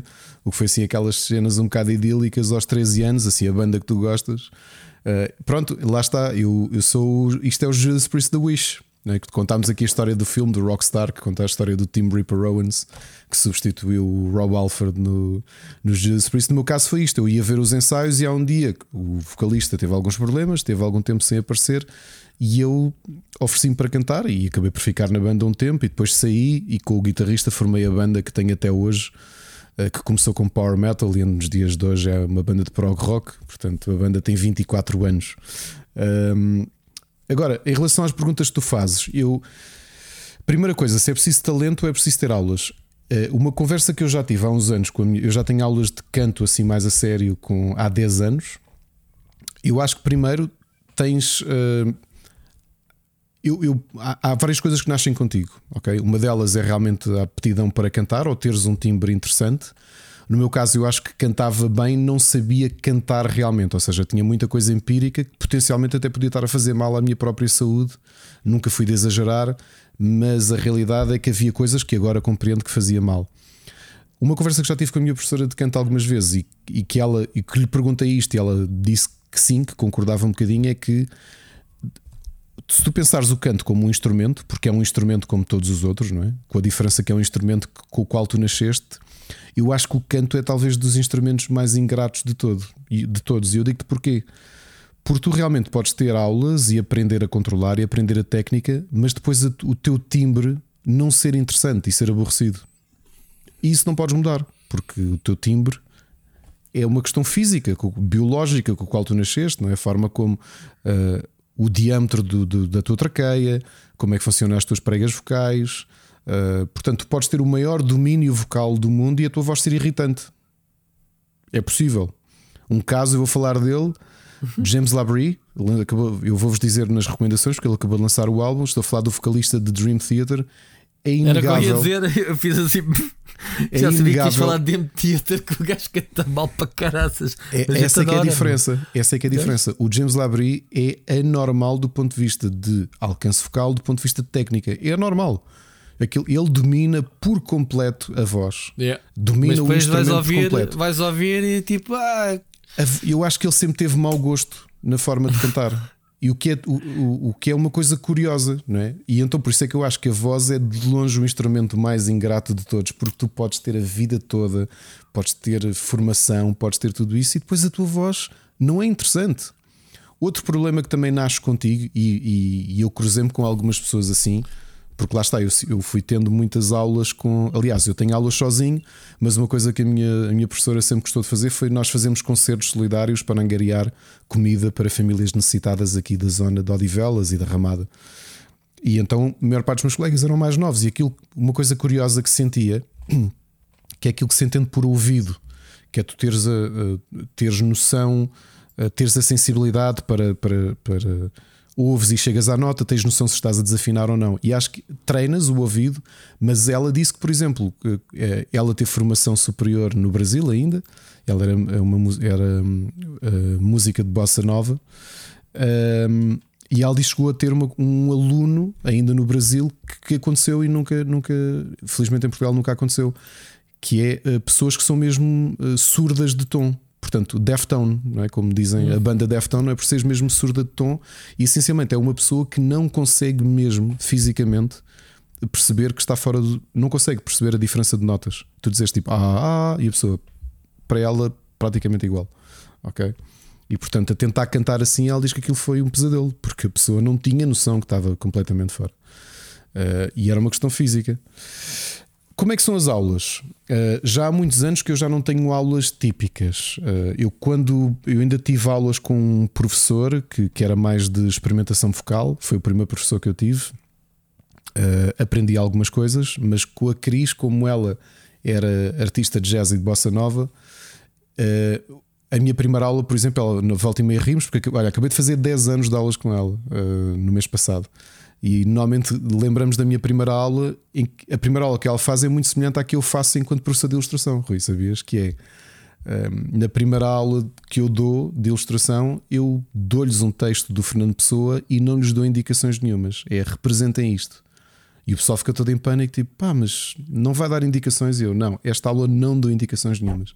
Quero ver o que é que vocês fazem sem rede, sem qualquer tipo de acompanhamento. E a, a Cris, a minha professora, também faz isso na primeira aula, que é ok, tudo bem, primeira aula, olha, faz uma coisa, canta uma coisa que tu gostes.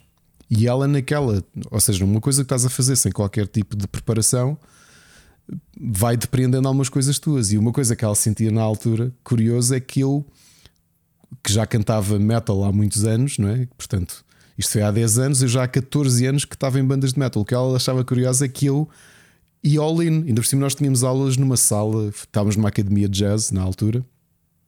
E tínhamos aulas numa sala que era para aí um 3 por 2 Então imagina o que é numa sala daquelas. Eu, ela, tu cantou uma música, eu cantei uma música da Nathma e foi tipo trau, tipo chapada na cara.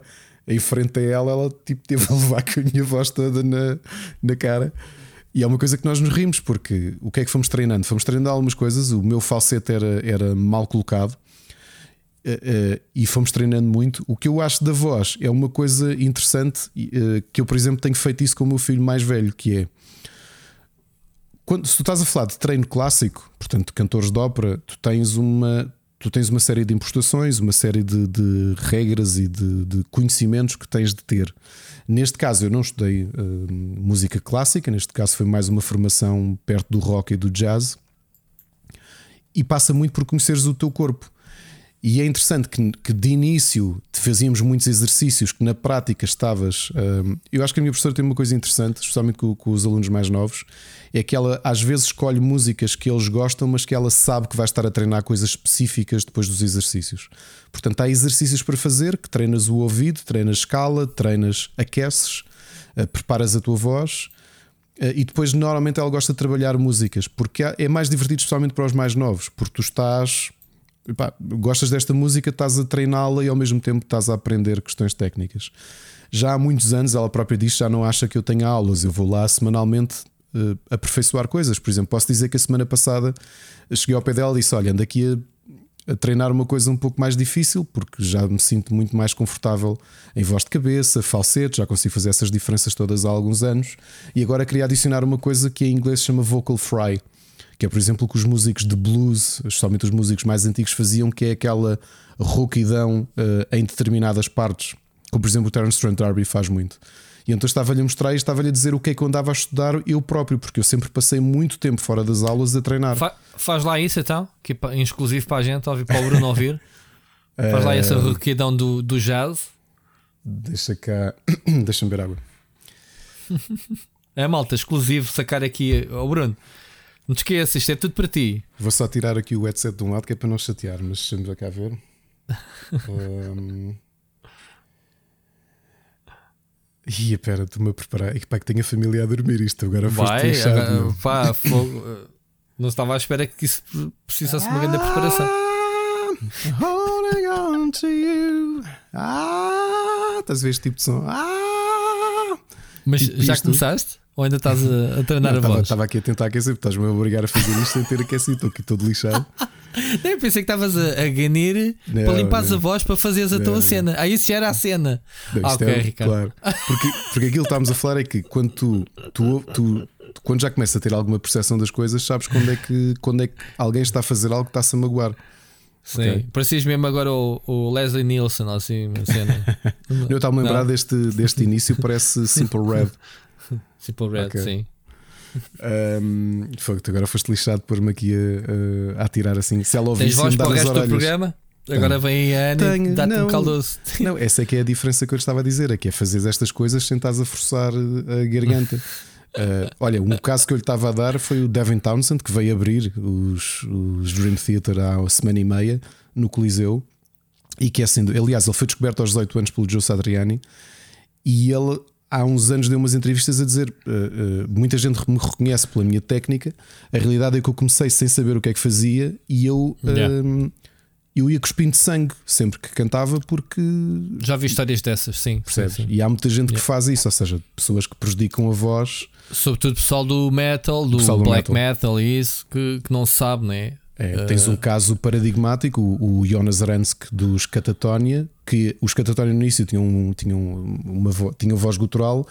E ali em 98 o médico dele disse: Amigo, é assim, tiveste 5 bons anos de carreira, a tua carreira Chega. acabou Yeah. porque te lixaste todo. Mas ele realmente soube reinventar-se e soube treinar e soube encontrar os pontos certos. Mas hum, a, a questão da voz é isso, e nesta fase que eu ando é tentar eh, encontrar coisas, desafios para fazer, tipo.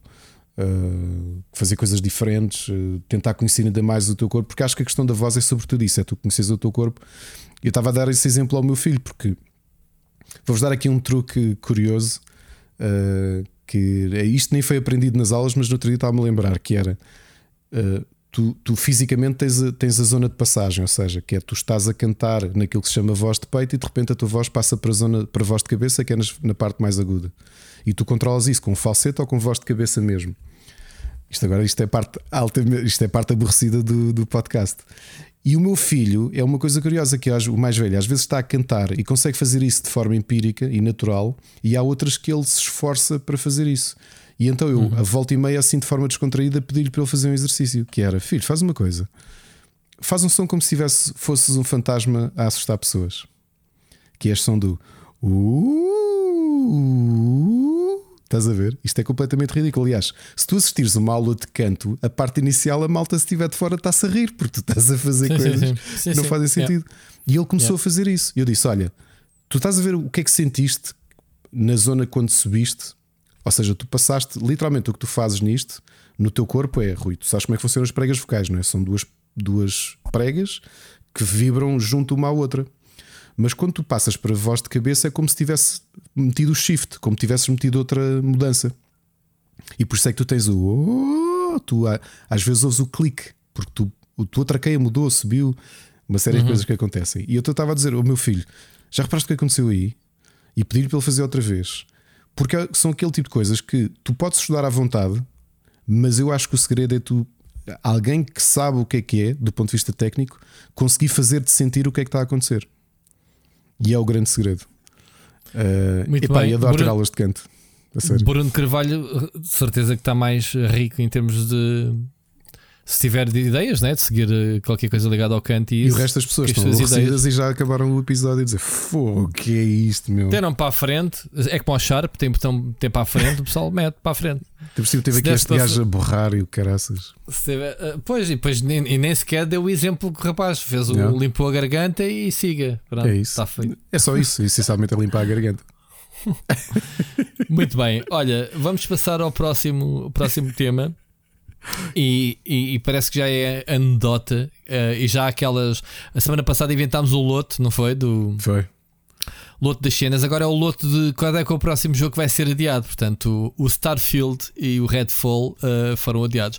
Muita gente não sabe o que é, que é o Redfall. É naquela, porque isto é, é um bocadinho a, a antecipação da Bethesda em estar a, a Bethesda, neste caso a Arkane do, do Redfall, estarem a revelar datas.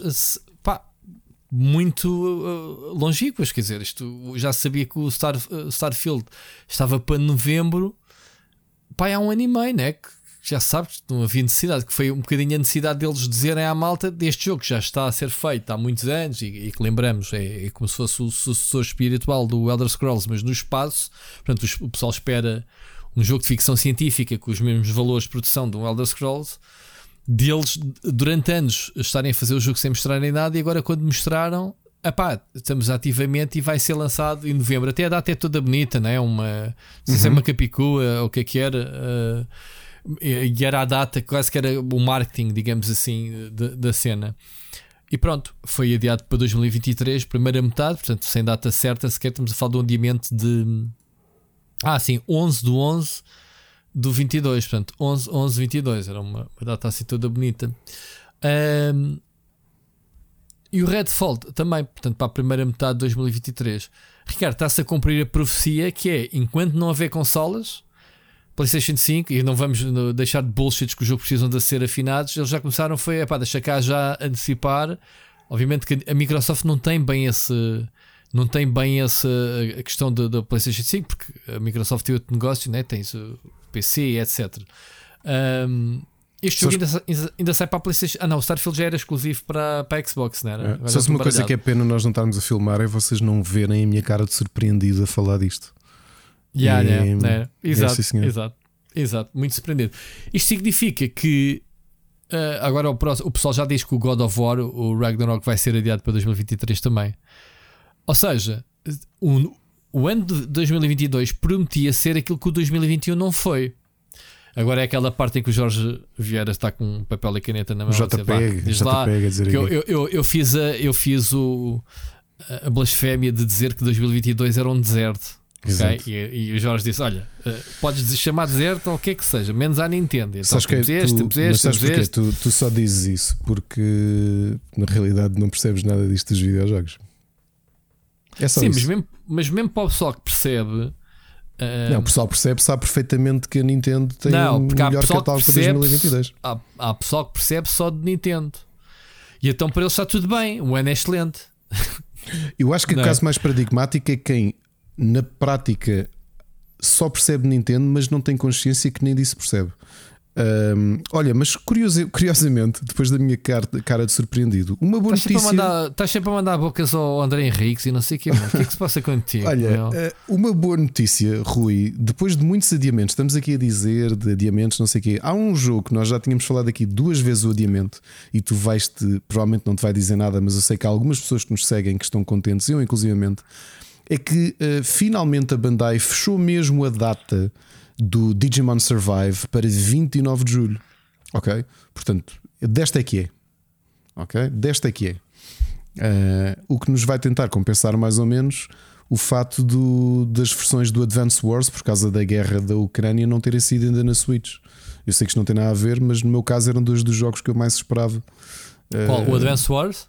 O Advance Wars eu já o joguei várias vezes, o 1 e o 2. Mas, mas... podes ir à NES jogá-lo, não tem problema. Nesse caso ia jogar o Famicom Wars. Exato. É? Sim, sim.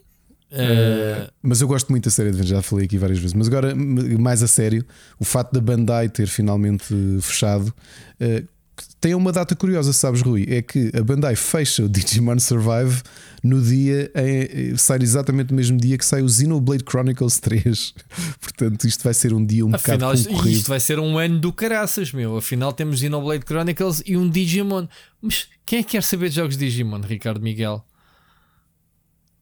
Sério?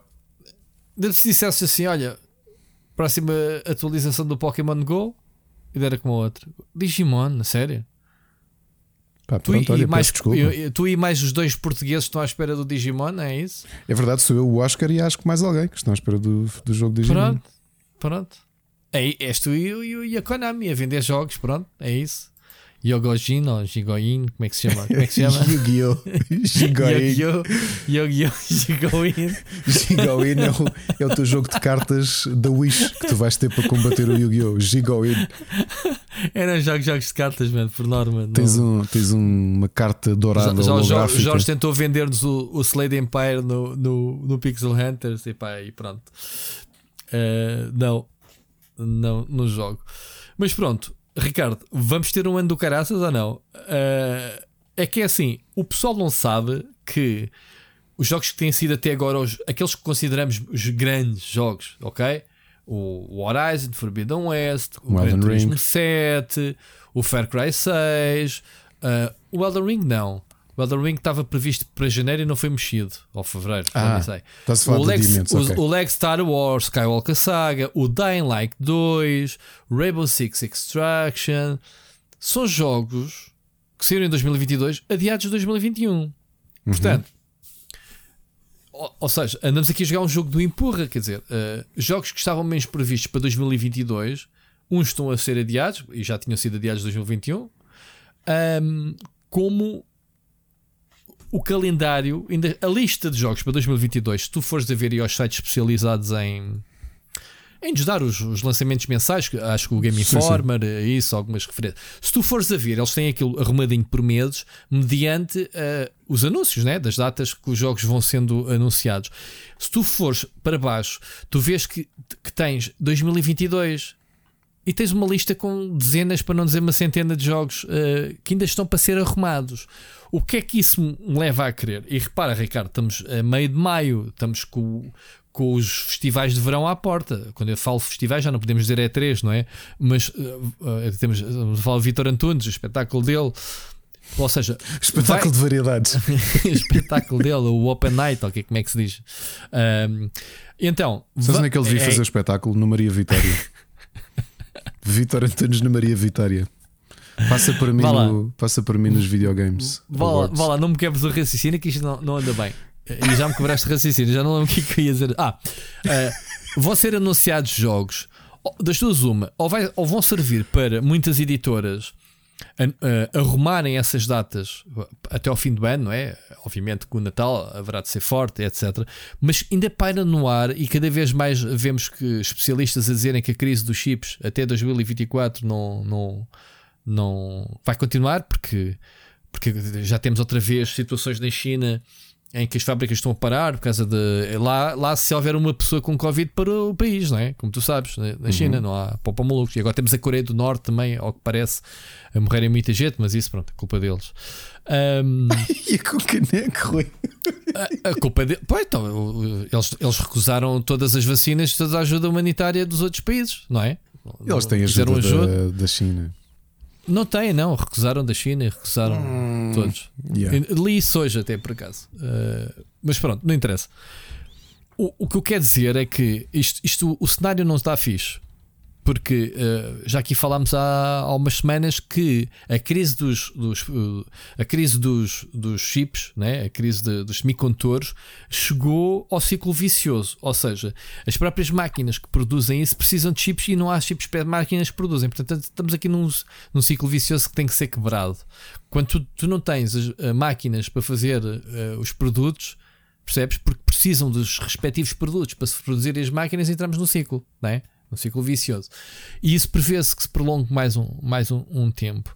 E então, epá, eu não, eu não consigo. hum, a malta está mortinha para se desfazer da PlayStation 4 e da, da Xbox. Em termos de produção, já há um ou outro estúdio a abandonar. Acho que o, o, o Gotham Knights, não é? Acho que já nem vai sair para a PlayStation 4. Ou seja, eu vejo que os estúdios querem é pá, bora lá entrar de uma vez por todas na geração, porque esta porcaria deve estar a causar eh, recursos né, humanos e investimento de lançar para as duas gerações, porque uma nunca mais chega, pá, a outra ainda tens, ok, vais vendendo para as consolas instaladas, mas não estás a mover a indústria para a frente em termos de, de, daquilo que é a produção de jogos de next gen, não é?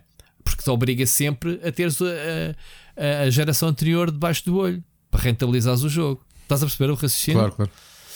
É, Pronto, e este é um impasse de indústria que é ah, os jogos que já se comprometeram com datas e como temos visto têm sido adiados. Ah, tivemos o Zelda que nem sequer se coloca, porque estamos a falar da mesma plataforma da Switch, mas pronto, ah, foi adiado porque precisa de mais tempo para, para lançar. Ou então será estratégico, como já falámos aqui ao início do programa, para eventual sucessora da, ah, sucessora da, da Switch. Mas depois temos as, as grandes marcas, como agora a Microsoft, não, não teria grande motivo para isso, porque eles não, eles não querem vender a Xbox, como a gente sabe, né? eles não, não- nunca estiveram interessados em vender a Xbox Series X. Eh, a cena deles é o Game Pass em todo lado, onde quiserem, no PC, etc. mas temos aqui toda a gente a adiar jogos já para o, para o próximo ano, jogos de, de, alto perfil. Não é, Ricardo? A, indústria continua estagnada neste momento, como estava o ano passado, a meu ver não estamos a falar de valores absolutos, não vamos olhar para a Nintendo. A Nintendo não se coloca um bocadinho nisto. E, e, e o Jorge não percebeu bem a minha mensagem, eu também não quis entrar em discussão. Quando eu falo do deserto e, de, e, de, e dos adiamentos, é exatamente desta transição de gerações. E a Switch não é chamada para aqui que não, não houve mudança de geração com a Switch. Por isso é que eu estou a dizer a Switch e a Nintendo business as usual, têm o calendáriozinho deles e vão cumprir porque não têm problemas as máquinas instaladas, mesmo que não tenham chips para, para vender mais consolas. E tu falaste ao bocado de, de que houve uma quebra, esqueceste de referir dos, que a Nintendo de alguma forma também foi afetada com, com alguns componentes né, de, de hardware. Um, Epá, mas tu vais a uma loja e tens uh, stock disponível, portanto, não, eu sei, a Nintendo não, anda, foi, não, anda não anda a não vender por falta de stock. Eu acho, acho que foi mais deste modelo OLED, ok? Eh, porque há, a, gente fala só chips, mas há outros componentes dos ecrãs. Já ainda agora falámos que eh, com esta cena da guerra também afetou os neons, que, que, é, que é parte integrante de, dos telemóveis, dos ecrãs e não sei o quê, não é? De, de componentes vitais para, para, para, alguns. E eu acho que a OLED entra nesse, nesse grupo de, de, de hardware afetado. Julgo eu, não tenho a certeza. Seja como for, a consola tem consolas suficientemente instaladas, a, PlayStation 4 também. A Sony podia simplesmente dizer: Olha, ok, God of War este ainda vai ser para a PlayStation 4, que vai ser, mas estou a dizer, vai ser e assumimos então as vendas e o nosso ganho do jogo. Mas não é isso que eles querem. Querem, obviamente, rentabilizar as consolas que estão no mercado. Uh, o que eu acho é que este ano, e é por aí que eu queria referir ao deserto, é, é, é o deserto da passagem de geração deste. Porque, porque repara, Ricardo, isto está a acontecer com que a malta continua num impasse brutal. Tu não tens noção com as pessoas com quem eu falo, e tu se calhar tu tens do teu lado pessoas que continuam à procura de uma PlayStation 5. Sim, Simplesmente sim. já desistiram. Epá, eu já não me lembro quem é que me falou agora mesmo recentemente. Se foi o Mike. Uh, não, não, foi o Carlos Duarte, que até nas crónicas do Narda está sempre a dizer que está à procura da, do PlayStation 5 e não consegue comprar. E ele queria comprar, vai-se contentando com a PlayStation 4 enquanto, enquanto ela viver. Um, isto, isto realmente é, é, é, há um impasse de todo lado, que é o pessoal não compra o jogo para a PlayStation 4, mesmo que possa fazer o upgrade, porque quer é jogá-lo já na PlayStation 5. Porque lá está, nós, reviews, também testamos o jogo já na PlayStation 5 e mostramos o jogo na PlayStation 5. Depois o pessoal pensa, pá, ok, vou ter que jogá-lo na PlayStation 4 porque não consigo comprar a consola nova. Estás a ver este impasse uhum. de todos os lados? Uh, é, isso, é isso que eu falo, o deserto. É, é, que vamos continuar este ano na, na, na perspectiva. O que é que vai sair? Uh, percebes? Porque assim, ainda não me faltaram jogos para jogar, felizmente. Não é questão. Uh, seja um jogo indie, seja um jogo de alto perfil, já lá vamos às recomendações. Mas o que se passa é normalizar. Eu não me lembro de ter um, um mês de abril e maio tão paraditos.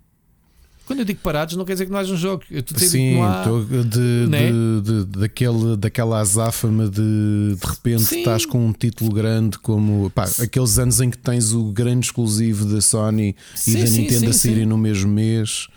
Sim, é, isso que eu estou a dizer. É, é que isto, o, o Jorge nessa desconversa estava-te a picar a dizer só se tu não consideras indies e jogos da Nintendo uh, AAAs. Eu acho que não se coloca aí, coloca-se é que os jogos têm perfil diferente. Há jogos que realmente Sim. têm um mediatismo e fazem mover, ou as expectativas de vendas são diferentes de um, um Horizon Zero Dawn eh, desculpa, um Horizon Forbidden West ou um Elden Ring ou Sim, mesmo um Pokémon. O Jorge, um... colocou um Splatoon 3 ou um ARMS como sendo considerado um jogo de alto perfil. Não, Pá, ok, se calhar não, para a Nintendo, mas é muito limitado. Não é?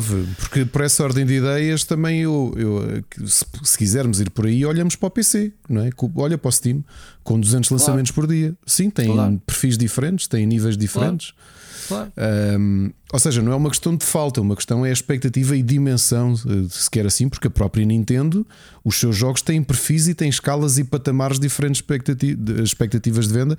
E o Jorge, obviamente, sabe isso melhor do que ninguém, porque cada título tem a sua previsão de venda e os seus objetivos de venda diferentes. Um, ou seja, Sim, qualquer departamento. São, qualquer, jogos, esses qualquer jogos departamento não vendem consolas qualquer departamento de marketing ou, departamento de vendas de uma marca, neste caso seja a Nintendo ou a, ou a, PlayStation, os títulos são ajustados às expectativas que a marca tem do que é que vai vender para cada, para cada um.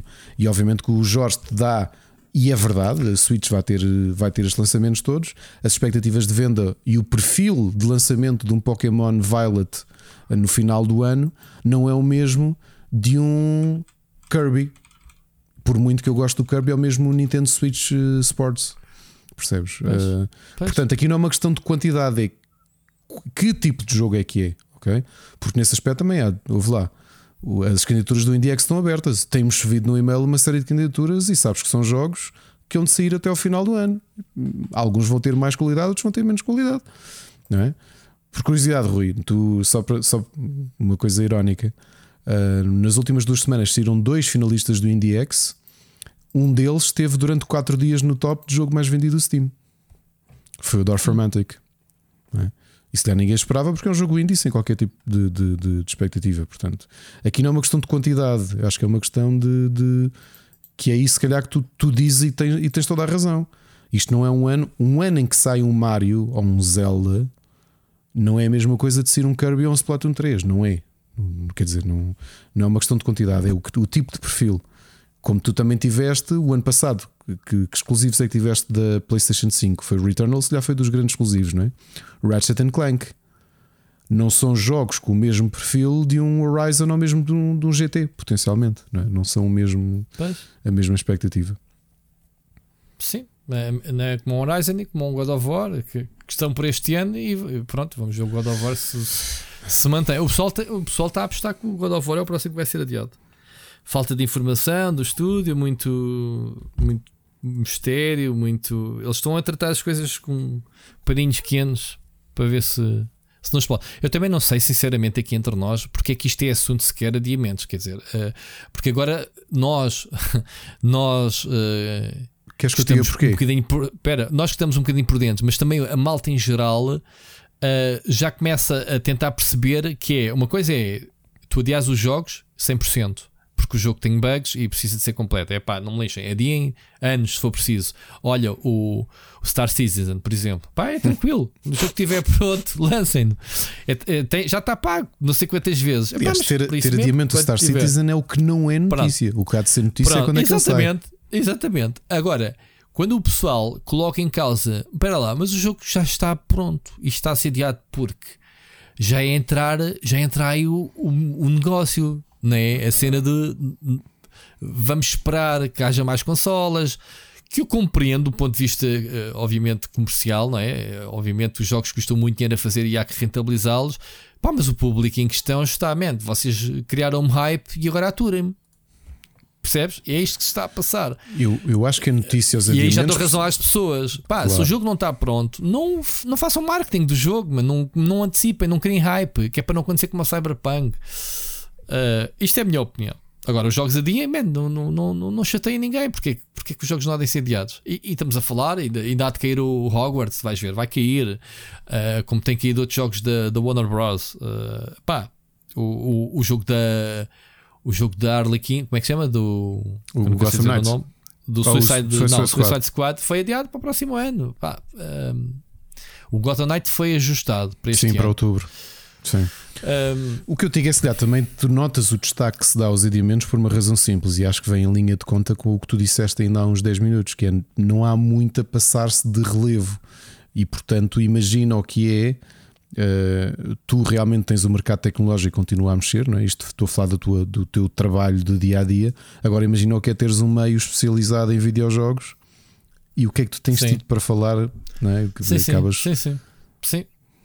Isto é o teu. Sim, às, vezes, às vezes a gente pede adiamentos porque, lá, co- como tu dizes, saem dois jogos no mesmo dia que tu queres jogar e tu dizes, man, este agora vai ser adiado. E tu, já, fixe, porreiro, man, pelo menos até que eu acabe este, não é? Esse adiamento está bem às vezes. Às vezes digo isso, tipo, ah, fui adiado, fixe, olha, menos trabalho que eu tenho nessa altura, ou não sei o quê. Mas pronto, há aqui agora esta questão dos adiamentos, tem estas várias vertentes. É, é, tá- foi adiado porque precisa de mais tempo e ao que parece o Star Citizen é, estamos aqui a falar obviamente especular eh, pode ser estratégico mas eu acredito pá não fosse a Bethesda a rainha dos bugs man, do, do Elder Scrolls e se calhar o Phil Spencer não, não, man, não, não vamos cometer cyberpunk se o cyberpunk eh, podemos criticar a CD Projekt mas eh, trouxe para a indústria eh, muito, eh, muito de positivo que é os grandes também caem. E o jogo vendeu muitos milhões por causa do hype, mas depois levou com a contrapartida que foi todo o ódio que se gerou e que se estragou basicamente um estúdio intocável, não era? A CD Projekt era um estúdio com uma reputação brutal que caiu bastante. E isso trouxe muito, o de muito positivo para a indústria foi as outras, né? as outras editoras de alto perfil não querem arriscar. Eu acho que a Microsoft tem o Star Citizen como joia da coroa acho eu, uma das principais joias da coroa de, de, todos os seus estúdios, não é? E não quer arriscar lançar um jogo pá, com bugs à Bethesda, fazem parte de, da cena e durante anos, se calhar, uh, andam a corrigir os bugs aos jogos, não é? Não te parece isso? O outro jogo, o, o, o Redfall, pá, foi só anunciado um trailer, ninguém conhece o jogo, pá, e, e é tranquilo. Uh, um shooter de vampiros em um open world da, da, Arkane. Ok, é um grande estúdio. Mas pronto. É isso? Ricardo, alguma coisa a é acrescentar? É então, siga para bingo. Uh, tenho aqui uma ironia e, e, vamos passar aquela parte, aquela rubrica que a gente tem que é o, o como é que era? Que já não me recordo o nome. O, o as notícias bizarras, ok? que a gente vai mudar de nome para Square Enix, ok? eu sei qual é que é tão boa. Eu quando, eu, eu, eu quando li pensei, hã? Pois, é, então é assim: a Square Enix uh, tem dado na, tem dado na, na, na boca dos, de toda a comunidade e, e da indústria por ter vendido ao desbarato ou quase que oferecido bandeja a, os estúdios da Crystal Dynamics, a Age Montreal e a Square Enix Montreal, a Embracer Group vendeu-lhe por, por 300 batatas, né? digamos assim.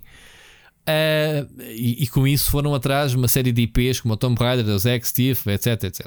E então, de repente, esta semana, e não há assim nada específico, mais uma vez, que o nosso IGN uh, que fez, uh, apontou um relatório financeiro da imprensa que diz que a empresa prepara-se para comprar novos estúdios. Portanto, é isto, Ricardo. O que é que tens a dizer sobre isso? Não sei. Eh, se calhar para girarem essa cena. Só isso.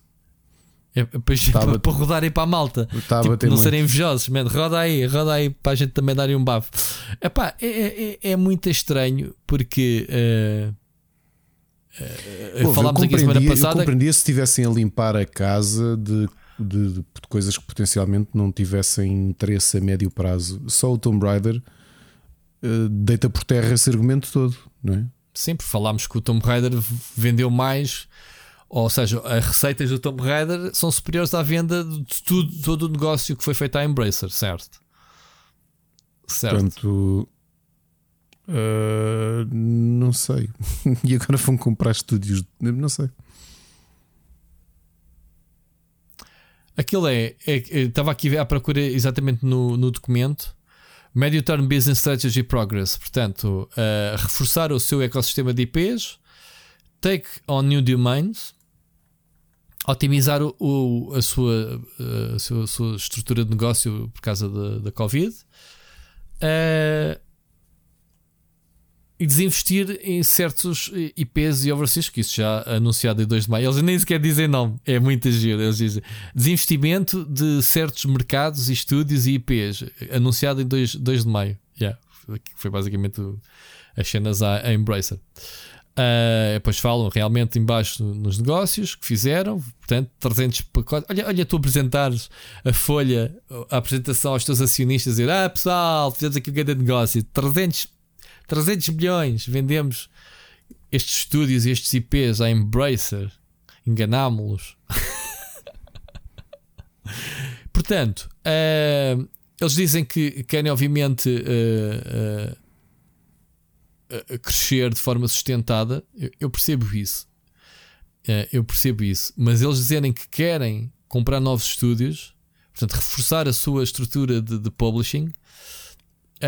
não sei o que é que eles podem podem estar a desinvestir nos AAAs, Ricardo. Eu também já pensei um bocadinho nisso. Se eles não querem, um, sei lá, fazer um step down em coisas mais uh, experimentais ou, ou, uma coisa mais jogos indies, uh, sei lá, Ricardo, o que é que diz? Como a Team 17 fez, por exemplo, também, né? que investiu muito neste, na, na edição de jogos indie. Epá, mas não esqueças que a Square ela própria tentou fazer isso, não é? E mesmo assim o projeto. Sim, sim, falámos. Sim, sim, o projeto dos indies. Sim, tens razão. Yeah. Yeah. Pronto. Não há assim mais nada a acrescentar tirando esta. esta. esta. coisa gira que é a Square Enix. Trazemos todas as semanas. Portanto, notícias bizarras da Square Enix. De querer comprar mais estúdios neste caso. Bom. Notícia da semana é sem dúvida, Ricardo, a confirmação da Electronic Arts que o seu próximo, que o FIFA vai mudar de nome, vai se chamar uh, originalmente de EA Sports FC, portanto, algo que já sabemos há um ano, basicamente, desde que eles começaram a fazer registros. Portanto, eu não sei porque é que, que a Electronic Arts e os grandes estúdios têm departamento de, marketing e essas coisas que não é preciso, bastava. Basta libertarem estas coisas Pois não tem mais nada para, para anunciar. Bom, um, que é que, o que é que acontece? Uh, eu acho que há mais vontade de. Eu, nisto tudo, de, no meu entender, assumo que, que houvesse mais vontade da FIFA separar da Electronic Arts do que a Electronic Arts dropar o nome FIFA. Ou seja, a entidade FIFA foi um bocado gananciosa porque acho que queria aumentar muito né, os royalties de, de, para a próxima renovação. Mas porquê? Porque tem à sua volta muitos interessados em usar a licença. E então, para continuar com exclusividade como até aqui, a Electronic Arts tinha que chegar à frente. Não se chegando, o que não faltam agora vai ser propostas. E então, este ano ainda vamos ter um FIFA, provavelmente. Uh, não sei se. Porque eu já, aqui, eu já falei aqui uma vez, a licença FIFA, a única coisa que traz a Electronic Arts, ao contrário do que a gente pensava, ou a maioria das pessoas pensam, não são as licenças oficiais dos clubes, não são licenças oficiais dos jogadores, tampouco dos, uh, dos campeonatos, e isso pertence ao domínio da UEFA. A única coisa que a FIFA fornecia, além do nome, obviamente, estamos a falar da entidade máxima do, do futebol e do, do reconhecimento da marca e da é, e obviamente a autenticidade, é o Campeonato do Mundo de Futebol. Ok? Sempre que há um Campeonato do Mundo de Futebol de 4 em 4 anos, eu acho que a licença até se renova de 4 em 4 anos por causa disso. O resto até parece-me que é bónus ter o nome FIFA, Ricardo. Não sei se já tinhas topado nisso. E então temos aí o FIFA World Cup no Qatar agora, quando é que é? Novembro? Né? Dezembro? Outubro, novembro, dezembro? É, é no nosso inverno. Uhum. E então não sei se a Electronic Arts eu acho que vai capitalizar também esse jogo, mas não sei se vai ser exclusivo, ok? Porque a FIFA anunciou que, que vai começar a abrir a torneira então outros estúdios, vai haver jogos eh, não só de simulação, como pode haver jogos de arcade, enfim, eu acho que agora vamos ser inundados finalmente por jogos, finalmente, quando eu digo finalmente, é jogos que não têm eh, problemas em assumir eh, a entidade FIFA. Lá está, mais uma vez, pousarem nomes uh, e etc., tem que ser negociado com os próprios clubes. Por isso é que o, a Electronic Arts tem recebido as exclusividades eh, todas no máximo de clubes que pode. Aqueles clubes que não vão na conversa da exclusividade também vendem para. Ou, ou então vendem simplesmente para a Konami e para o PES, como tivemos aí alguns casos. Um, portanto, é isto. É, é, é, isto. Vamos ter, eh, vamos ter novos players no mercado. Portanto, já temos aí uh, jogos anunciados que vão tentar uh, digamos assim, fazer frente ao FIFA. Né? Temos inclusivamente um UFC, né? que é um jogo aparentemente free to play, com valores de produção elevados e com licenças. Pronto, vamos ver. Ok? Ricardo, acrescentar-te alguma coisa? Não. Move on. Está só a confirmação então de EA Sports FC. Portanto, mas é só, atenção, é só a partir de 2023. Portanto, este ano, business as usual. Um, vamos ouvir a próxima mensagem? Felipe Silva. Ora viva, o Rui Ricardo. Espero que esteja tudo bem com, convosco e com os ouvintes também. Um, finalmente, a Sony já, já se veio pronunciar um, com mais detalhes de, das novas tias do Plus, né? Uh, já divulgaram a lista de, de cada jogo que vai ser associado a cada, a cada tier, não é? Uh, pelo que eu estive a ver um bocado um bocado do, da lista é um, é um revamp de, do, que, do que já se tinha, do que já havia. Ou seja, alguns dos jogos já foram oferecidos no, no Plus em tempos e outros acho que já estavam no PS não. Uh, tirando as edições que pode ir mais, mais caro, acho eu, que é o Returnal, esses jogos e, e o Spider-Man para a PS5. O resto acho que é, é tudo um, um aproveitar de, de, do antigo serviço. Uh, a adicionar o facto que agora a Ubisoft não é? parece que anda, anda na cama com todos, como o Rui diz. Um, vai, vai, vai haver uma, uma Ubisoft Plus né? que está incluída no, no serviço. Um, que ao todo vai, vão ser 50 eh, jogos. No início acho que são 30 e tal.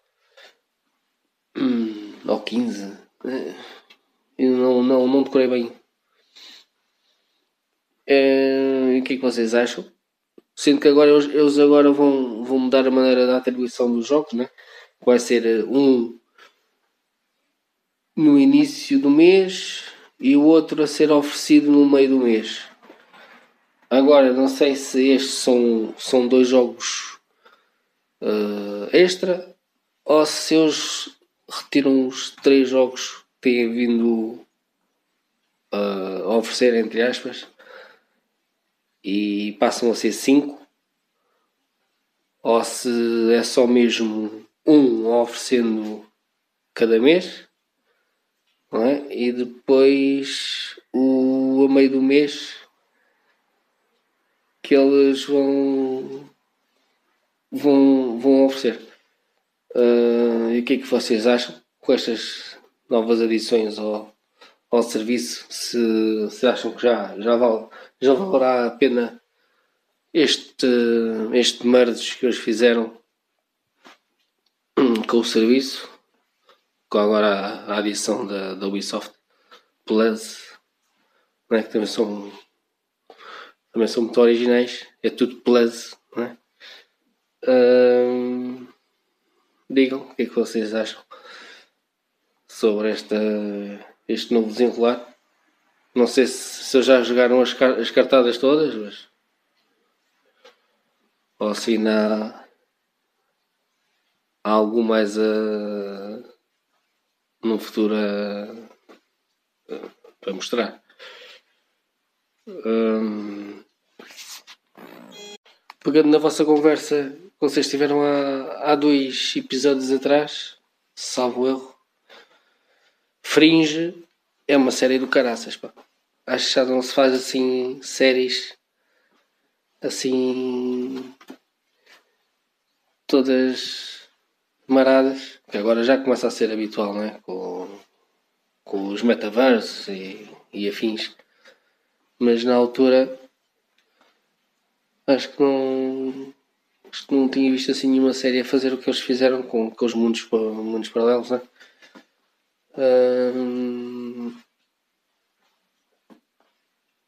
É, é uma série muito boa, apesar de ter assim muitos episódios. Acho que não se fazem séries assim com 20 e tal episódios.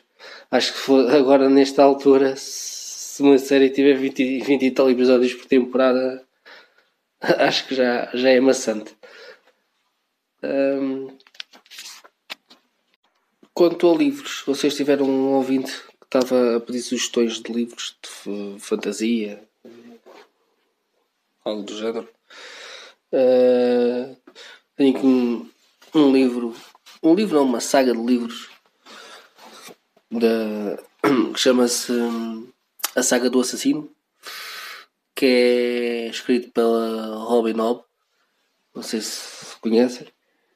Uh, faz assim lembrar um bocado uh, Game of Thrones, sim.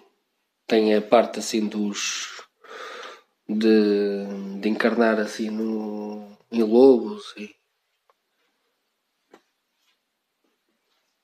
e algo assim parecido também tem, tem época medieval e esse. também é, é um bocado extenso mas é muito bom quanto a jogos de tabuleiro vou recomendar aqui um, um dos jogos que eu tenho hum, que se chama Small World Uh, também é engraçado. Não sei se já cheguei a recomendar ou não, mas se não recomendei, olha, aqui fica a recomendação. Uh, este jogo de tabuleiro, as, as jogadas nunca são as mesmas. Que aquilo também tem os personagens, isso mudam consoante a, a vez, seja o jogador a, a escolher que ele está sempre a mudar, nunca é, nunca é a mesma. Nunca se joga da mesma maneira porque os spells e, e a raça vai alternando.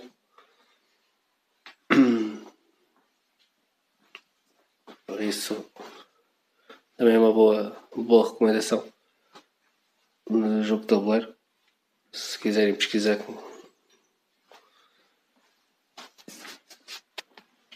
Por último, Vou recomendar um filme que vi na, na Apple TV. Assim.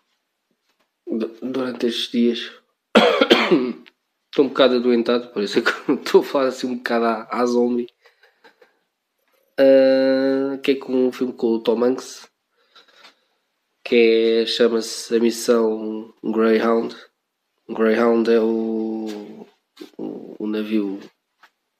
O navio que ele, que ele está, que ele é, é capitão da Brainha, comandante, neste caso, uh, de uma frota de, de, de, de, de agora não estou a lembrar qual é que é a Marinha. Uh, acho que é a Marinha Inglesa que está a fazer escolta um, aos navios de, de mercadoria e, em que ele fica assim, assim no, em maus lençóis que, que lhe afundam um, certos, muitos barcos uh, por causa de submarinos. É uma guerra, né? É por isso. É a guerra do and Seek é, é porreiro para ver aqueles, aqueles filminhos para ver eh, assim, não digo de manhã, mas assim à, à noite, assim, antes de ir dormir. Aquilo é um filme de ação. Tem muitas partes mortas, né? No mar andar à procura de submarinos não é sempre assim grande ação, mas quando, quando os submarinos aparecem, os submarinos alemães, né? uh, até, até ser bem o filme. Vejo um, o trailer. Acho que tem uma das. tem muitas partes boas do, do filme. Dá para, ter uma noção. Uh, é tudo. Uh, Desejo-vos um, um bom programa e ouvimos para a semana. Obrigado, Felipe. Aqui muitos temas para discutirmos. Acho que, uh, Rui, vou sugerir começarmos do fim para o início, porque sei que a primeira, o primeiro assunto é capaz de demorar um bocadinho mais. Uh, momento, não... momento zen, não é? Do, do Felipe, meu. Ainda não, ainda não vi o Missão Greyhound, por acaso, mas porque não ando. É novo esse? Já, é, não, já é depois acho, do, não, do outro? Do, não, do, acho, acho que já tínhamos. Eu acho que nós tínhamos dado aqui indicação, não tenho a certeza, ou, ou se fui eu que vi que havia um filme novo dele ou não, mas ainda não vi, mas porque eu também não tenho visto filmes de todo. Aliás, sempre que abrimos o HBO, Ana diz: Vamos ver o Dune ou o Batman? E eu, é. Ver qual? o Dune ou o Batman. Eh, e Ana, e Ana está-me sempre a dizer: Vamos ver um destes. E eu, é. Ah, mas tens que ver, mano. Está a ser parvo, man. São dois bons filmes. Está bem, mas me apetece ver filmes. Uh, Small World é um grande jogo, um grande clássico. Eu já não jogo há uns anos. Porque por acaso os meus amigos que do nosso grupo de amigos, quem comprou o jogo emigrou. uh, para a Alemanha e, e, não tenho jogado. Tenho a versão digital, é um ótimo board game com demasiadas expansões, mas é realmente uma boa porta de entrada para os board games. Uh, tu falaste aqui da saga do assassino, eu nunca li. O meu guitarrista é, é, completamente viciado. Aliás, quando tu disseste a saga do assassino, eu aqui em off disse logo ao Rui da Robin Hobb. Uh, que se bem me lembro até já passou por Portugal, não lembro se foi no Fórum Fantástico ou no Festival Bang, mas é uma série que vende muito cá em Portugal. Eu por acaso nunca li, mas tempo que não ando assim muito interessado nesta fase da minha vida em, em histórias de fantasia, mas talvez vá por aí. Uh, oh Filipe, tu comentaste aqui uma coisa em relação a Fringe, em relação aos 22 episódios, e há aqui uma explicação simples. Acho que nós não, não podemos misturar conceitos. Os 22 episódios são o standard desde há duas, três, talvez quatro décadas na televisão americana e tem uma explicação simples. Uhum, é que yeah. aquilo que é uma temporada televisiva na América vai de outubro a maio a contar com em o hiato. Pausas a contar com yeah. o hiato dos feriados uh, de desde final de novembro, o, a ação de graças até à passagem de ano, ok?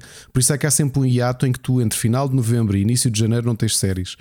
São 22 episódios a contar com as 22 semanas que vão de outubro a maio. E porquê que é este período?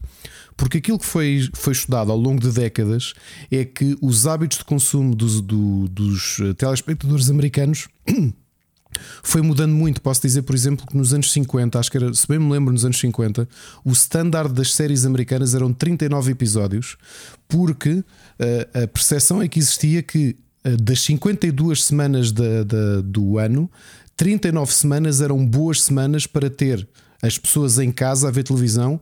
E outra parte importante, não é só o ver televisão, é quanto é que consomem de anúncios. Isto pensando na altura, nos 50, ou consumias anúncios em revistas ou jornais, ou, mas especialmente televisão era o, era o, era o ponto mais uh, é o ponto dourado não é, de venda de, de televisão. E portanto uh, uh, a tradição começou a mudar. E ainda hoje, as séries que tu tens na televisão, não confundir com as séries de, de de serviço de streaming porque essas não têm limites, não têm os mesmos problemas. Uma série de televisão que é feita nos dias de hoje, seja uma sitcom, uma série policial, o que quer que seja, o Fringe era uma série de televisão, de televisão televisão, não era uma televisão, sim, sim. uma série não de foi feita de para serviço. streaming, certo? Tinha 22 episódios por temporada porque tinha de responder a esta necessidade de ter as pessoas agarradas à série durante, durante 22 semanas do ano. Ok? Esta é a explicação. Há uma mudança que já falámos o Supernatural aqui. também, por exemplo. Durante Pá, 15 épocas. 15 não. Todos, todos os CSIs tinham Todo, 22, a, 22 a 24 episódios, mas o standard são normalmente 22 episódios. O 22 episódio da temporada normalmente é a season finale. Um, há aqui uma mudança que já falámos, que é quando a Home Box, uh, Box Office um, Channel, portanto a HBO, nos anos 90 estreia uma série chamada Oz e eles fazem uma coisa inovadora que é fazer uma temporada de 13 episódios. Uh, porque. Um, o que foi uma mudança por várias razões. Primeiro, porque eles quiseram conter a história e, e pela primeira vez tens uma série que tem continuidade naquilo que se considerava uh, mid-season, ou seja, uma mid-season era uma, eram séries quase eh, próximas não, de minissérie. Okay? Há um detalhe que estás a, a, passar. O pessoal às vezes uh, pensa nos 22 episódios. Este tipo de séries, de 20, como o Fringe é um bom exemplo, o Supernatural, por exemplo. Se tu fores a ver o arco narrativo principal da season, deve ocupar entre 8 a 10 episódios máximo. O resto é os fillers que é aqueles episódios de histórias que se resolvem num só episódio, que nem sequer vão buscar eventos do episódio ah, anterior. Sim, que, sim, sim, sim, sim. Estás a ver? Esse é um pormenor para completar. E se tu descascares isso, é o que tens atualmente é. numa série de 8 ou 10 episódios de uma season, que é um episódio sobre o outro, pimba, pimba, sempre a dar-lhe na história. Repara Até que foi... chegares ao último episódio. Exato. Que é, é um consumo diferente. Que é a é? mudança que acontece com a HBO quando estreia o Oz, por isso é que já aqui referimos a importância do Oz, não só por ser uma série extremamente violenta, extremamente realista e pesada mas porque eles, quando criaram o Woz, a HBO arriscou. Numa fase em que aquilo ainda era um canal por cabo, que vivia também da publicidade, ainda que não esquecer que o HBO já era um serviço adicional, à semelhança do que nós tínhamos cá com a TV Cabo, em que tu pagavas canais uh, premium, digamos assim. Portanto, tinha menos problemas. O risco deles é exatamente isto que o Rui diz: que é tu tiras o filler todo porque não precisas ter as pessoas 22 semanas agarradas à televisão e, e fazes o, a diferença do Oz é que a história era contínua ao longo dos três episódios. Portanto, Yeah. por muito tiveres situações que vão mudando de episódio para episódio, o arco começa no primeiro episódio e acaba no último episódio da série. Ok? Por isso é que tu tens aquilo que são os, os 13 episodes. E, e uma, oh, Filipe, uma coisa curiosa quando tu analisas as séries é que se tu vires, se calhar, os dois, hum, as duas produções televisivas mais influentes para nós, que é a americana e a britânica, a britânica, por exemplo, tem um, um hábito completamente diferente. Para os britânicos, uma série normal vai de 3 a 6 episódios por temporada. Ok? Porque era o hábito da produção britânica. Tens o Sherlock Holmes, por exemplo. O Luther também, que eram três episódios, Sherlock Holmes costuma Certo. ser três episódios. O Yeah. Doctor Who, por exemplo, mudava um bocadinho isso, porque mesmo de- depois do reboot ou, ou do, de, de continuar, eh, o hábito deles era fazer séries de 10 episódios. Ok? Porque estava ali também pensado, mas ali era diferente. Se os americanos fazem 22 episódios, que é contar outubro-maio, normalmente os britânicos o- apontam, por exemplo, o Doctor Who com 10 episódios, que é uma série comprida para o standard britânico, que é para ocupar o último terço, ou seja, ocupar o inverno, o final do outono e o início do inverno eh, no Reino Unido, para tu chegas ao Natal e podes fazer um especial da série eh, para colmatar, para, para fechar a season. Portanto, Sim, há, há- há que também esclarecer uma coisa. Não sei se é o que acontece, mas por exemplo no Sherlock Holmes fui confirmar agora que cada episódio também é hora e meia. Portanto, estamos a falar de séries que são mini-filmes. Basicamente, Claro, o mini-filmes, são Doctor Who filmes. muitas vezes também são, são mais longos, é isso, é. Uh, a, a América tem os standards do. Eu, olha, é curioso como é que as coisas dão a volta. Uh, Estava a gozar com o André Henriques há 1 hora e 40 a dizer que ele só vê sitcoms que são cerca de 22 E quarta 24 vez que minutos. falas neles, vais ter que É nos verdade. vender este episódio. É verdade.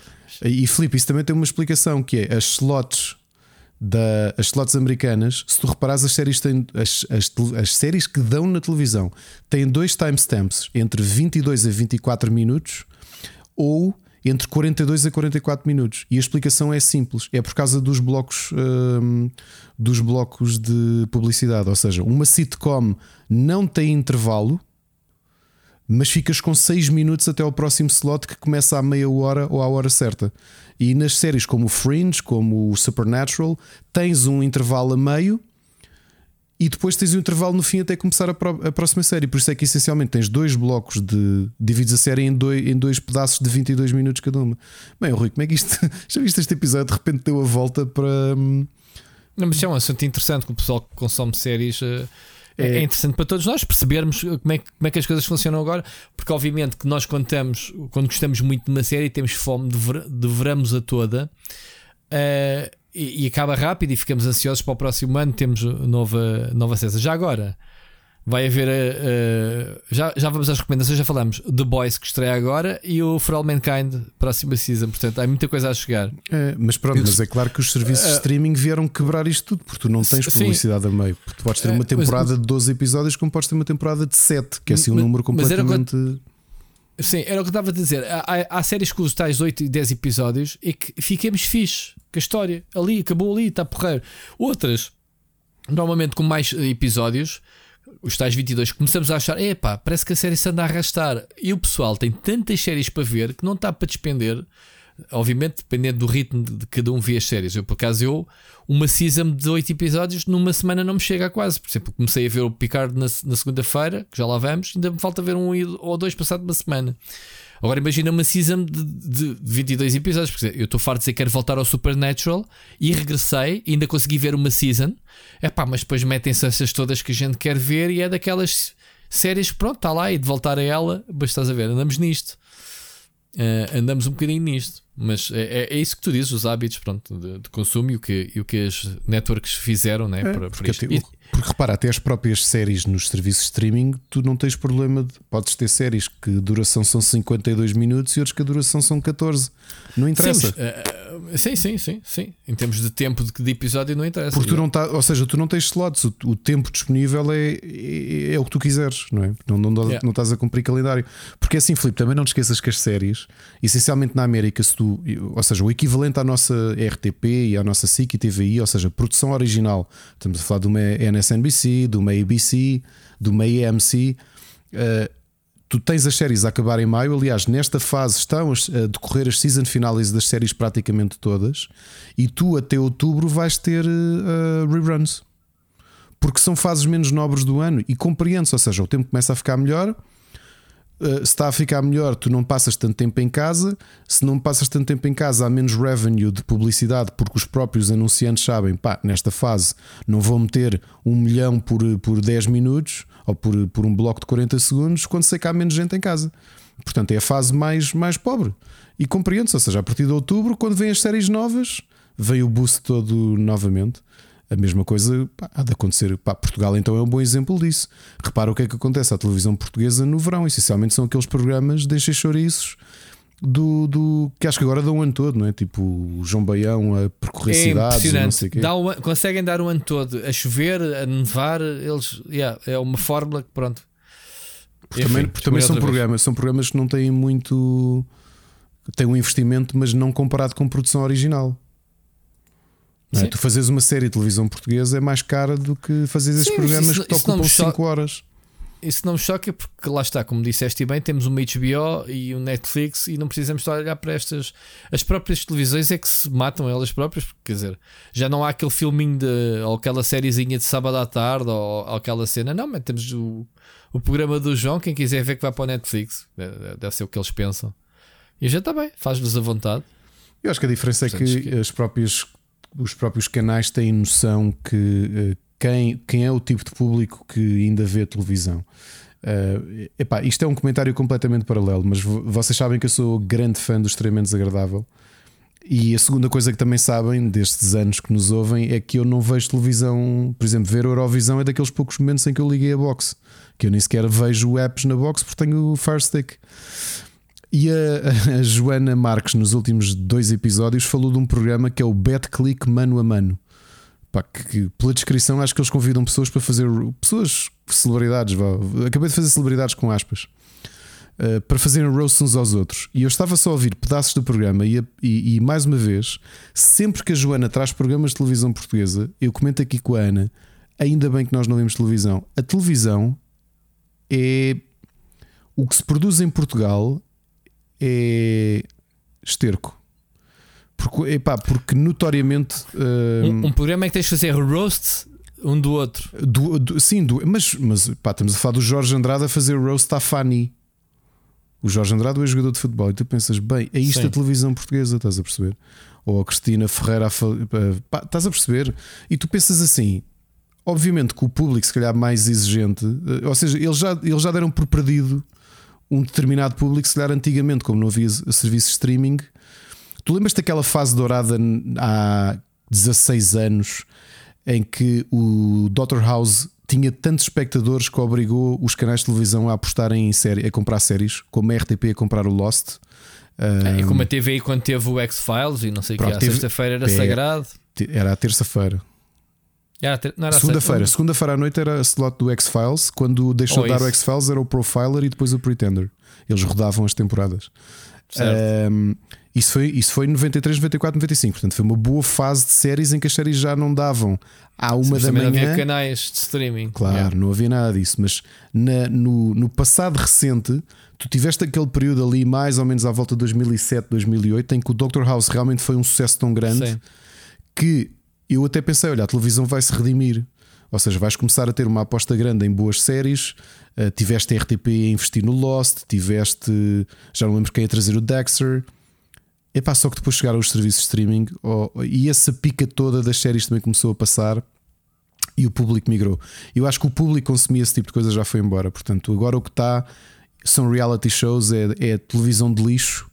Uh, pá, com gente que aparentemente são celebridades ou pessoas conhecidas, eu não sei quem é que são, percebes? São, é, é pá, mas infelizmente é aquilo que mexe números para, para a televisão. Uh, e uma coisa curiosa que eu gostava que nós tivéssemos, de, talvez façamos um split chicken no regresso daqui a 25 anos. Só uma coisa que eu gostava de, de analisar, se ainda estivermos todos vivos, Rui. O que é que é a televisão tradicional daqui a 25 anos, quando esta geração porque a televisão está muito feita para, para, para a minha tia, para, para a tua mãe, para a idade da tua mãe, percebes? Quando estas gerações começarem a morrer, isto obviamente, batendo na madeira. Olha, eu, eu vou dizer uma coisa, e olhando aqui para casa, na sala, posso dizer que na sala a televisão está acesa uh, para uma HBO e Netflix. A Mónica ainda consegue dar tempo de antena e mais no quarto, porque eu no quarto não tenho uh, box, a um Fox Crime uh, ou Fox mesmo. Ou seja, uh, a única coisa que ainda consumimos, isto já vem de, do nosso hábito de domingo à noite na SIC, foi o Hell's Kitchen. E agora vemos um, as cenas do casamento. Um, epá, eu vejo, eu não estou a ver, estou-lhe a fazer companhia, estou a jogar um Lost Ark ou uma coisa assim. E é, e é um bocadinho pela curiosidade de perceber por que razão as pessoas, este programa em si, que se casam sem se conhecerem, é uma coisa tão estapafúrdia pá, que dá-te curiosidade de ver o programa. Não sei se já viste algo, não, nem sabia referência sobre isso. Não. Pronto, basicamente eles os, não são concorrentes, aquilo é uma experiência. Eu acho que tu, se te casar, já tens um mês, não é? Para anular ou whatever, legalmente, não sei como é que funciona. Eles só se casam em frente ao altar. Só se casam, só se conhecem em frente ao altar. É um exercício, é um reality show, vá, se quiser chamar assim. É a única coisa. Agora posso ter outra coisa. Aqui em casa, a minha filha não entra na sala, não vê televisão. A, cozinha, a televisão da cozinha está acesa na hora de jantar, vemos o telejornal, pouco mais. E é isto, é, é como tu dizes. Ou aos de semana, à hora do almoço, o jornal da tarde, ainda, ainda apanhamos ali alta definição. É as únicas coisas que a gente vê, muito sinceramente. Mas essa é que é a minha dúvida, que é este formato de televisão, uh, eu não sei como a é que... A minha filha não vai consumir. Eu acredito que a minha filha, um dia que compra a casa dela, que já não há de faltar provavelmente muito tempo, como tu, tu sabes, é mesmo os teus filhos, mais uns 10 anos Sim, ou whatever. Mas, né? mas para já o, o, próprio conceito de televisão para eles já é um bocado esquisito. Não, é isso que eu ia dizer. Eu vejo isto, olha, a minha colega a Francisca, que é uma rapariga jovem, né? Desta geração que já tinha idade para ser nossa filha, basicamente, ela a televisão acho que nem a acende tem um chasso muito antigo lá, acho que veio com a mobília, porque para ela, ela consome é o Instagram no telemóvel, os, os, as stories, é o consumo deles, neste momento são as, as, redes sociais. Portanto, nem sequer a minha filha assim vê, tem sempre o Netflix e os canais todos, ela papa séries também, ok? As cenas dela. Um, mas é isso. É, é, não, acredito que a minha filha não pague uma subscrição como a gente paga de televisão para ter em casa. Provavelmente paga internet só. Sim, mas é o que eu digo. Vê o, meu, o caso do meu filho, o meu filho mais velho ainda teve, se calhar, acesso um bocadinho à televisão, era mais pequeno, os serviços, ou seja, não tinha aquele, aquela autonomia para ele próprio controlar o, uma Netflix, que era tudo o que tínhamos quando ele era mais pequeno. Agora, o mais pequenino de todos, para ele são serviços de streaming. Ele já, ele nem nem viu canais de, viu o Panda quando era muito bebê, percebes? Assim começou a pandemia, ele tinha quase dois anos, foi Netflix para a frente. E para ele é Netflix, HBO, Disney Plus e a vida deles é isto. Portanto, o conceito de televisão, ou seja, o conceito de vou estar aqui às 10 para ver um programa que está a dar, só existe numa coisa cá em casa: é o futebol. Porque esse não dá para ver, quer dizer, de ver em diferido perde a piada, não é? Agora, uhum. tudo o resto para eles já não faz sentido. E tenho muita curiosidade como é que tu tens uma indústria gigantesca. Então, cá em Portugal, que tu foste emburrecendo o, o conteúdo ao longo do, do, tempo, não é? Porque parece que foste perdendo as gerações ativas que foram largando a televisão, percebes? Um, o conteúdo que existe é mesmo para pessoas uh, desocupadas, sem formação. Portanto, o perfil de pessoas que veem televisão é isto: são pessoas uh, pá, como a minha tia, como o meu avô, que estão reformados e estão ali a absorver aquilo, percebes? A serem entretidos. Usei a palavra entretido porque realmente é aquilo que estão a fazer, estão ali a ocupar o tempo. É isso que é a televisão nos dias de hoje. Para nós, isso já não é isso, e os nossos filhos, muito menos. Ouve lá, a tua filha é, é quase adulta, ela não tem hábitos de consumo, portanto, não vai ser ela que daqui a um tempo vai consumir a Cristina Ferreira. Consumir entre aspas, não é? Consumir a programação da, da Cristina Ferreira, percebes? Uh, portanto, está aqui muita coisa que, que obviamente vai mudar que sabes uma coisa, que é tu depois sentes isto curioso. Na América, ou mesmo no, no na América, se calhar em França, ou seja, sítios que têm muita produção interna, até de, de ficção, se calhar isso vai se sentir menos. Percebes? Porque se calhar tu continuas a, a, ter a crista da onda de querer ver a série. No, no, lá, Casa de Papel começou como uma série de televisão espanhola, não é? Uh, estás a perceber? E portanto, este tipo de, de, de, produção ainda vai acontecer. No nosso caso, Pá, não sei. As novelas acabam por dominar muito. Dominar muito a, a produção eh, da noite. Não sei, pá, olha, é uma, era uma análise que eu gostava de voltarmos daqui a 25, 30 anos para ver, Rui. Sinceramente, o que é que, o que, é que, o que, é que está a acontecer? Quem é que consome televisão? Se calhar deixaram de existir os canais como não imaginas, são tudo serviços de streaming, não sei. Percebes? Vamos ver. Muito bem, vamos avançar. Ah, oh não, ainda temos aí. Espera lá, ainda temos, Espera, temos aqui, Fogo, é aqui este anúncio desculpa. de hoje do, do, do anúncio. Olha, vou já começar aqui pelo fim do Ubisoft Plus. Não me espantou muito por uma razão. Uh, a Xbox aliou-se a outra gigante, neste caso a Electronic Arts, para incluir o EA Play na, na subscrição. Uhum. Esperava-se que a, Ubisoft, para que a PlayStation, este novo PlayStation Plus, o redesign do PlayStation Plus, que tentasse ter uma oferta similar. Neste caso, juntou-se com este Ubisoft Plus, portanto, vais ter um conteúdo 27 títulos no lançamento, 50 até ao final de 2022. Não é mau. Não é mau. Uh, o Seixas diz, "Ó, olha aqui jogos que estamos a servir, oferecendo um serviço de servidores que já fechámos entretanto. sim, tens não é? alguns desses, é verdade. Já- tem alguns desses. Ahm, sobre, a- pá, sobre a remodelação, o Flip, eu não sei o que é que tu esperavas, mas é assim, eu não esperava nada do outro mundo na oferta dos jogos. Vamos ter os jogos que já tinham dado no Plus. Yeah, só que o Plus é uma continuação do mesmo serviço, portanto não é algo novo, não é um produto novo. O Now, a mesma coisa, há uma fusão dos dois. ah, e eles anunciaram hoje pá, ah, os títulos. São títulos surpreendentes? Não, mas o que é que se esperaria de o que é que se esperaria de serviços de jogos de catálogo, não é? De- não, não são muitos, pronto. não- eu, não, eu não estaria à espera de mais do que isto. Eu também não, Digo não- eu. também não vejo surpresa. Ou seja, já tínhamos falado aqui que a oferta haveria de ser um somatório do Plus com o Now.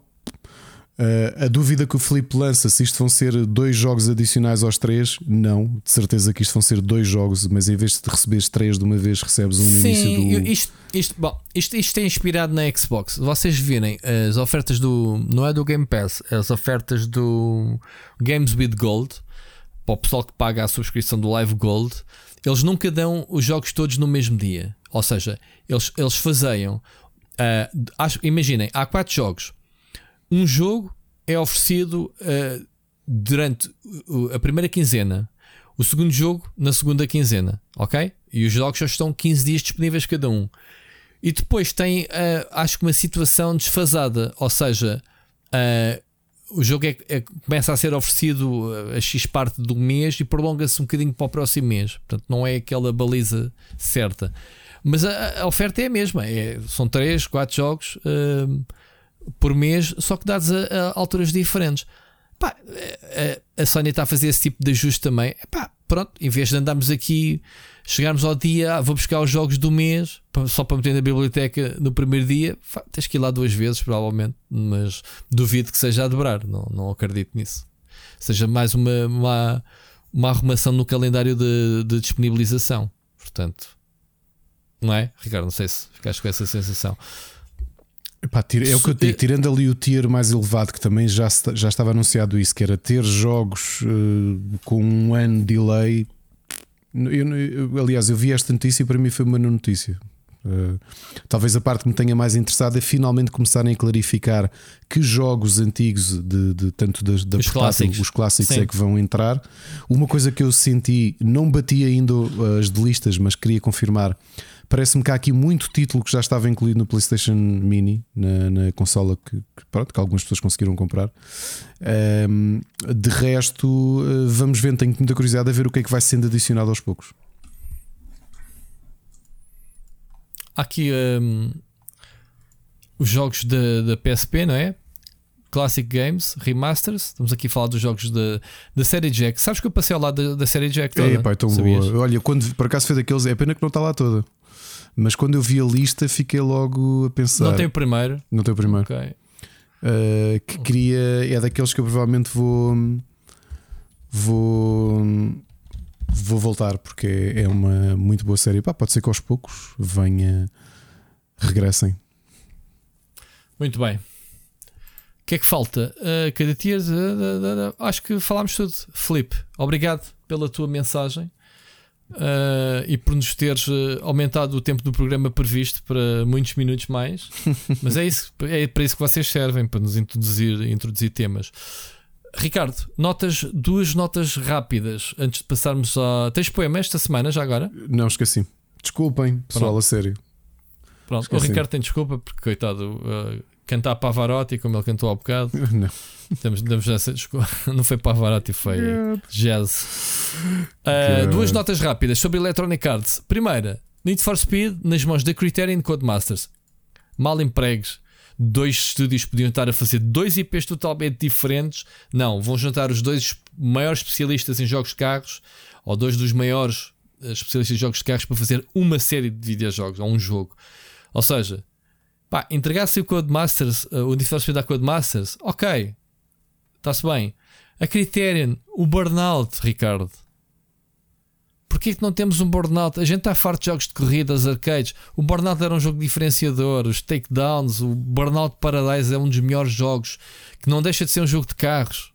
É um dos melhores jogos de carros, arcade, vá, como quiser chamar, de open world disponíveis. Jogaste? Gostaste?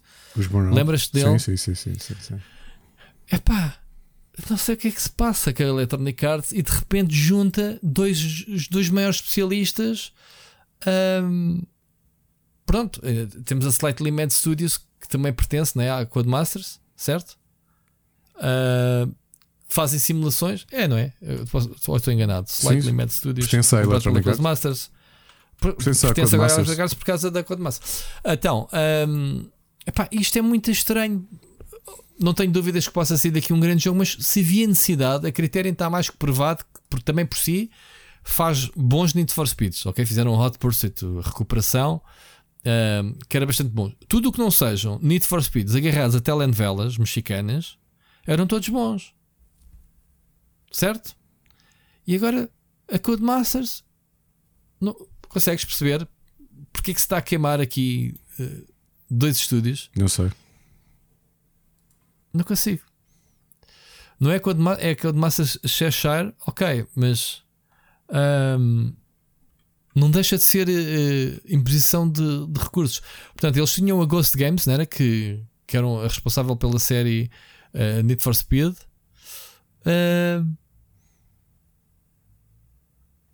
não consigo perceber. Pronto, fica aqui esta, esta nota.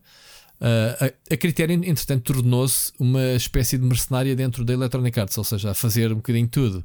Ajudaram a DICE a fazer o Star Wars Battlefront 2, o Battlefield uh, 5, não é?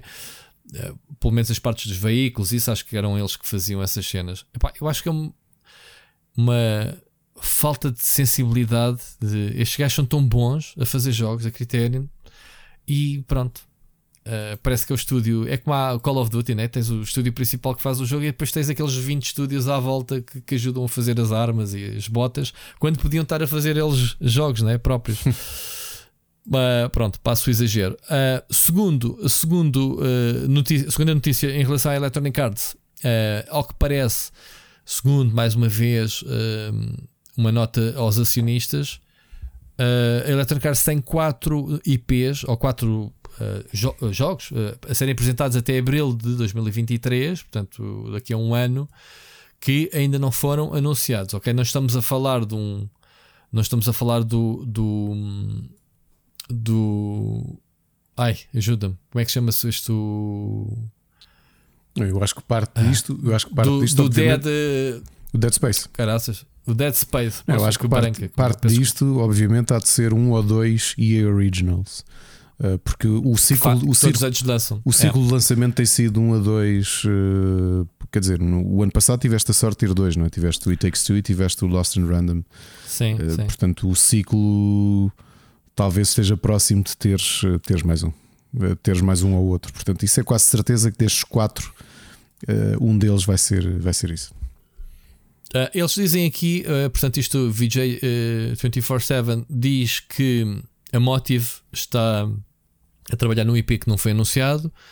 A Respawn estão a trabalhar em vários uh, jogos de Star Wars que também ainda não foram. Portanto, há três jogos, pelo menos, da Respawn de Star Wars, ou, ou, direta ou indiretamente. Portanto, o Jedi Fallen Order 2 eh, será um deles. Pois eles estão a, a trabalhar num jogo de RTS e estão a trabalhar num FPS tipo Dark Forces. Acho que é para aí. Ok? Um, pronto, são três jogos. Agora, uh, faltam mais. Temos que ter atenção que temos então o Dead Space que já sabemos que vai sair, o Dragon Age que também já sabemos e o Skate 4 que também está anunciado. Portanto, nada destes jogos estão incluídos nesta pequena lista de jogos mistérios. Uh, portanto, é isto. Uh, a Electronic Arts tem, tem, estado muito low profile nos últimos anos, Ricardo. Mas de todas estas gigantes, é aquela que menos bullshit tem feito. Não achas? Outro dia estávamos a discutir isso com o Seixas e ele tem razão de apontar isso. A gente, o, a Electronic Arts aqui há uns anos era o patinho feio da indústria, era aquela, e continua a ter os piores, era, os piores níveis de aceitação. É, e continua a ter os piores níveis de aceitação da.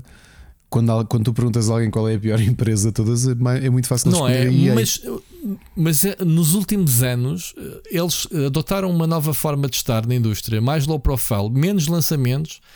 Pá, temos que ver que a Electronic Arts chegava a lançar, sei lá, dezenas de jogos por ano de, de, alto calibre, de muitas licenças de videojogos, de James Bond, Harry Potter.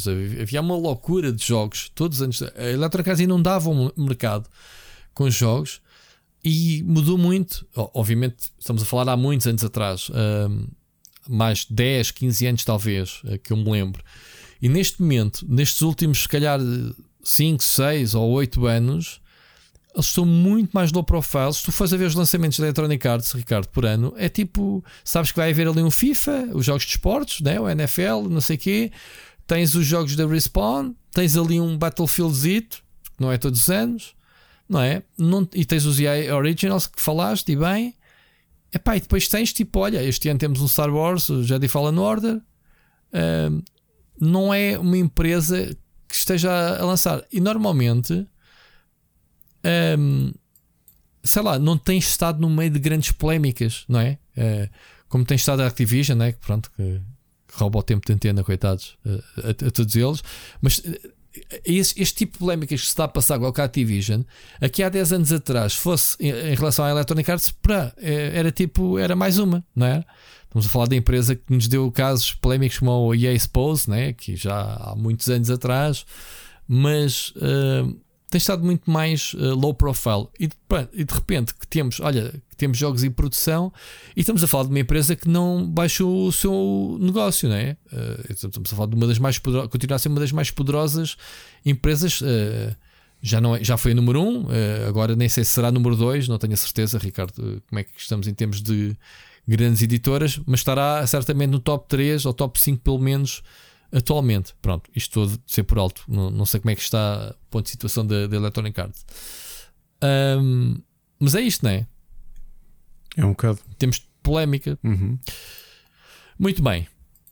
Está dada então estas notícias rápidas. Vamos passar às recomendações uhum. e fechar o programa que já vamos tarde ou nem por isso? Vamos lá. Acho que não. O pessoal ainda quer continuar nos a ouvir Não sei, um não sei. Andámos aqui em chouriço a falar porque é que as séries têm 22 episódios e uh, e tal, pois. aulas de canto e coisas do género. Como se isso não importasse, não era? Sabes que eu acho que a malta, eu acho que a malta que ouve o Split Chicken, como eu vejo um, a Eurovisão. Anda, passa para a frente. É. Ah, mas dá menos jeito. Versão acho mais minutos. aborrecido passar é para a frente. É porque não dá para ver. Tu, ou seja, cais num sítio é. aleatório e de repente estamos a falar de outra coisa qualquer. E o mais provável Sim. é não ser jogos. É? O mais é. provável é não ser jogos, tu puxares para a frente. Sim, é provável que as pessoas agora carregarem neste momento Estamos a falar da minha cadela que já está boa, Ricardo, sabes? Vamos fazer agora fisioterapia com ela. Olha, pois é, nem tenho perguntado como é que ela anda, desculpa. Tá, sim, o médico ligou-nos esta semana uh, a dizer: Olha, vimos as radio... fomos fazer radiografia a semana passada e, e, e, claro, não precisa lá estar o doutor para isso, que estes, estes tipos são pesos a, a peso de ouro. Este gajo é professor na universidade, é um dos gajos mais caros e eu sei que é dos mais caros porque eu senti no meu bolso. Mas pronto, Uh, até tenho que mandar vídeos para eles. A minha cadela vai entrar num estudo, numas novas técnicas que ele introduziu no seu tratamento. Ele pediu-nos autorização para, para publicar um estudo baseado na, nesta operação. Ela está bem. O que é que ela tem? Ainda que cheia de vez em quando, que os médicos dizem: pá, isso é manha, é ela a proteger-se. Ela está está com medo, né? foram muitos meses uh, que aquela perna sempre uh, massacrada uh, e ela ainda tem medo de. Às vezes esquece, e quando, quando ela se esquece, ela manda saltos e corre e não notas nada. Mas quando ela lhe dá aquela manha, Pois. começa a cochear do nada. Tipo, pá, estás a cochear porquê? E lembra-se. Portanto, é isso, malta. Vamos para as recomendações, Ricardo. Siga. O pessoal não tem botão de skip e está por uma perda assuntos. Deixa-me apagar isto. nem co- Ok. Muito bem, vamos então para o separador. Split Chicken. Gameplay. E então, Ricardo, esta semana eh, andamos a jogar um joguinho que está eh, basicamente embarcado. Pá, eu acho que até podemos dizer o nome, mas não sei. Não sei, não sei se podemos. queremos. Não, passa, avança tu. Tu tens muita coisa. Não sei se despachou primeiro. Olha, eu joguei finalmente o Torah. Aliás, enviaram-me uma chave. O o K-Meller mandou-me, muito simpáticos. Vi um bocadinho e pensei: Uau, eu quero jogar isto como deve ser. E então deixei de parte agora. É exatamente aquele tipo de grafismo que eu gosto nos jogos 2D. Tu sabes que eu não sou fã de pixel art, né? A Que agora sério? a tendência. Não és, Rui? Não sou. Não, não. Tu sabes disso. pô. Pessoal, referência, Eh, referência ao Pixel Hunters 4, acho eu, em que eu e o Bruno temos uma discussão brutal com o Rui para aí de 40 minutos sobre pixel art, lembras-te? Lembro. Bem, mas eu mantenho-me fiel ao que eu disse, Acho ou não? muito bem. Eu, eu disse na altura que não, Sou é menos não teu amigo por causa disso. Pronto, mas isto são gostos pessoais. Eu gosto daquele estilo do Itorá, gosto daquele estilo ah, do. ah, como é que se chama-se o jogo da. ah, aquele a Metroidvania da. hum, que é o 1 e o 2, ou do. Guacamelee. da- ah, não, também gosto, mas do. Não, a do. O Ori and the Blind Forest. Ori and the Blind Forest, pronto. É esse estilo que eu gosto. Gosto, gosto de, de, de, cartoons, de, de bonecos expressivos e de. Percebes? Eu já tive a minha, a minha época de Pixel, de Pixel Hunters, ai, desculpa, de Pixels, ok? Pixel Heart. Uh, e o Itora é exatamente este tipo de. É assim que se diz, né? Itora, Itora, uh, whatever. É, é o estilo gráfico eu gosto deste estilo de jogos de, de, de plataformas 2D.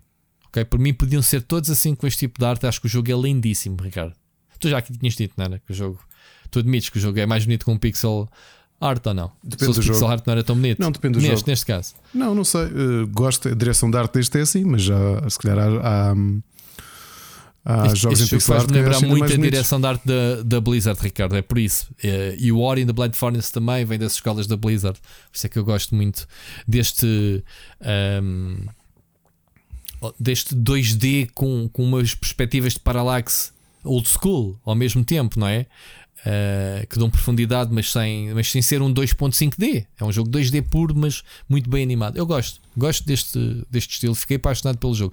Acho que o jogo é muito simples. Eu não sei se o jogo depois para a frente uh, parece-me ser um, um Metroidvania muito light, né? não sei se, se avançaste muito, se acabaste o jogo Não, ainda não acabei. mas, mas fiquei com essa sensação pá, e, e quero jogar muito ao jogo. Uh, tentar ter- trazer conteúdo para o canal sobre com, com este jogo. Uh, e depois estive a experimentar na sexta-feira. Foi lançado o, o Evil Dead The Game. Portanto, fizemos aqui, fiz uma live. Infelizmente, a jogar sozinho, não tinha ninguém para jogar. Tu próprio tinhas coisas mais importantes Eu- para eu fazer. notei do que o jogo. comigo. Não, tinhas, mas tinhas outro multiplayer que não quiseste pois jogar, era, quiseste sim, sim, jogar sim, com tem. outra pessoa, whatever. Um, o que é que é o Evil Dead The Game? É mais um jogo assimétrico, multiplayer, eh, portanto, cooperativo, quatro sobreviventes contra um monstro, neste caso o- as Deadities, eh, aquelas forças do mal que andam na floresta. Quem viu os filmes, quem viu os filmes da série, é baseado oficialmente nos filmes de Evil Dead, trilogia Uhum. do Sam Raimi, sim, não, não do remake, que também é do Sam Raimi, se não me engano, não é? Que eu não gostei muito. Eh, Não sei, e da não série. Não sei. Eh, não vejas. Eh, e da série televisiva. Eh, portanto, tem vozes oficiais do, do Hash, portanto, do Bruce Campbell. Eh, Está muito bem narrado. Tu ainda estiveste lá um bocadinho na live, não Tive, tiveste? tive, tive. Em termos, em termos de, de ambiente, pá, apanhei cagaços para um jogo multiplayer, faz favor, man, aquelas árvores eh, possuídas. eh, Está com um ambiente bem fixe. Acho o mais fixe e mais, eh, eh, eh, mais profundo que o Sexta-feira 13, que também é a mesma, a mesma onda. Ahm, epá, eu acho é que este jogo não é para mim, eu aborreço-me, porque são jogos, partidas muito longas. Cada partida são para aí pelo menos, sei lá, 40 minutos ou 50 minutos. São jogos muito longos em que tu ou jogas ou não jogas. Portanto, ahm, De um lado controlas então os, os, os teus sobreviventes, podem ser quatro Ashes de eras diferentes, eras, eh, filmes, em encarnação de filme né, da, que, que ele fez. Encarnação, evolução visual da, da personagem, digamos assim. Um, e do outro lado tens então uh, uh, as forças uh, do mal que possuem esqueletos, possuem até os próprios jogadores, e acho isso divertido. Podes possuir temporariamente um, um jogador e atacar outro, outro jogador. Possuis o próprio carro, tens veículos neste jogo. Se bem que tens um, um veículo no meio de uma floresta, espetas-te contra tudo e mais alguma coisa, mas pronto, está lá um carro. Podes possuí-lo e atropelar os, os, inimigos, podes possuir as árvores, cabeças de viado que estejam nas cabanas, enfim. Está engraçado, tem objetivos para, para fazer para os sobreviventes vencerem partida do outro lado tens que impedir, uh, obviamente. É o que é, malta. Quem jogou, sei lá, o, o Sexta-feira 13, quem jogou o, o, Alien, Evolve. o Alien. O Evolve, que foi, digamos, um dos primeiros neste, a lançar este tipo de jogos.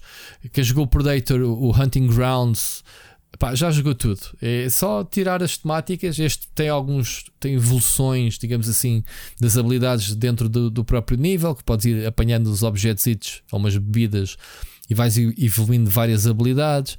É pá, mas jogas uma partida ou duas, as seguintes uh, são iguais. Só por dizer que o mapa é muito grande, uh, o mapa é mesmo bem grande para este tipo de jogo, parece quase um mapa de um Battle Royale.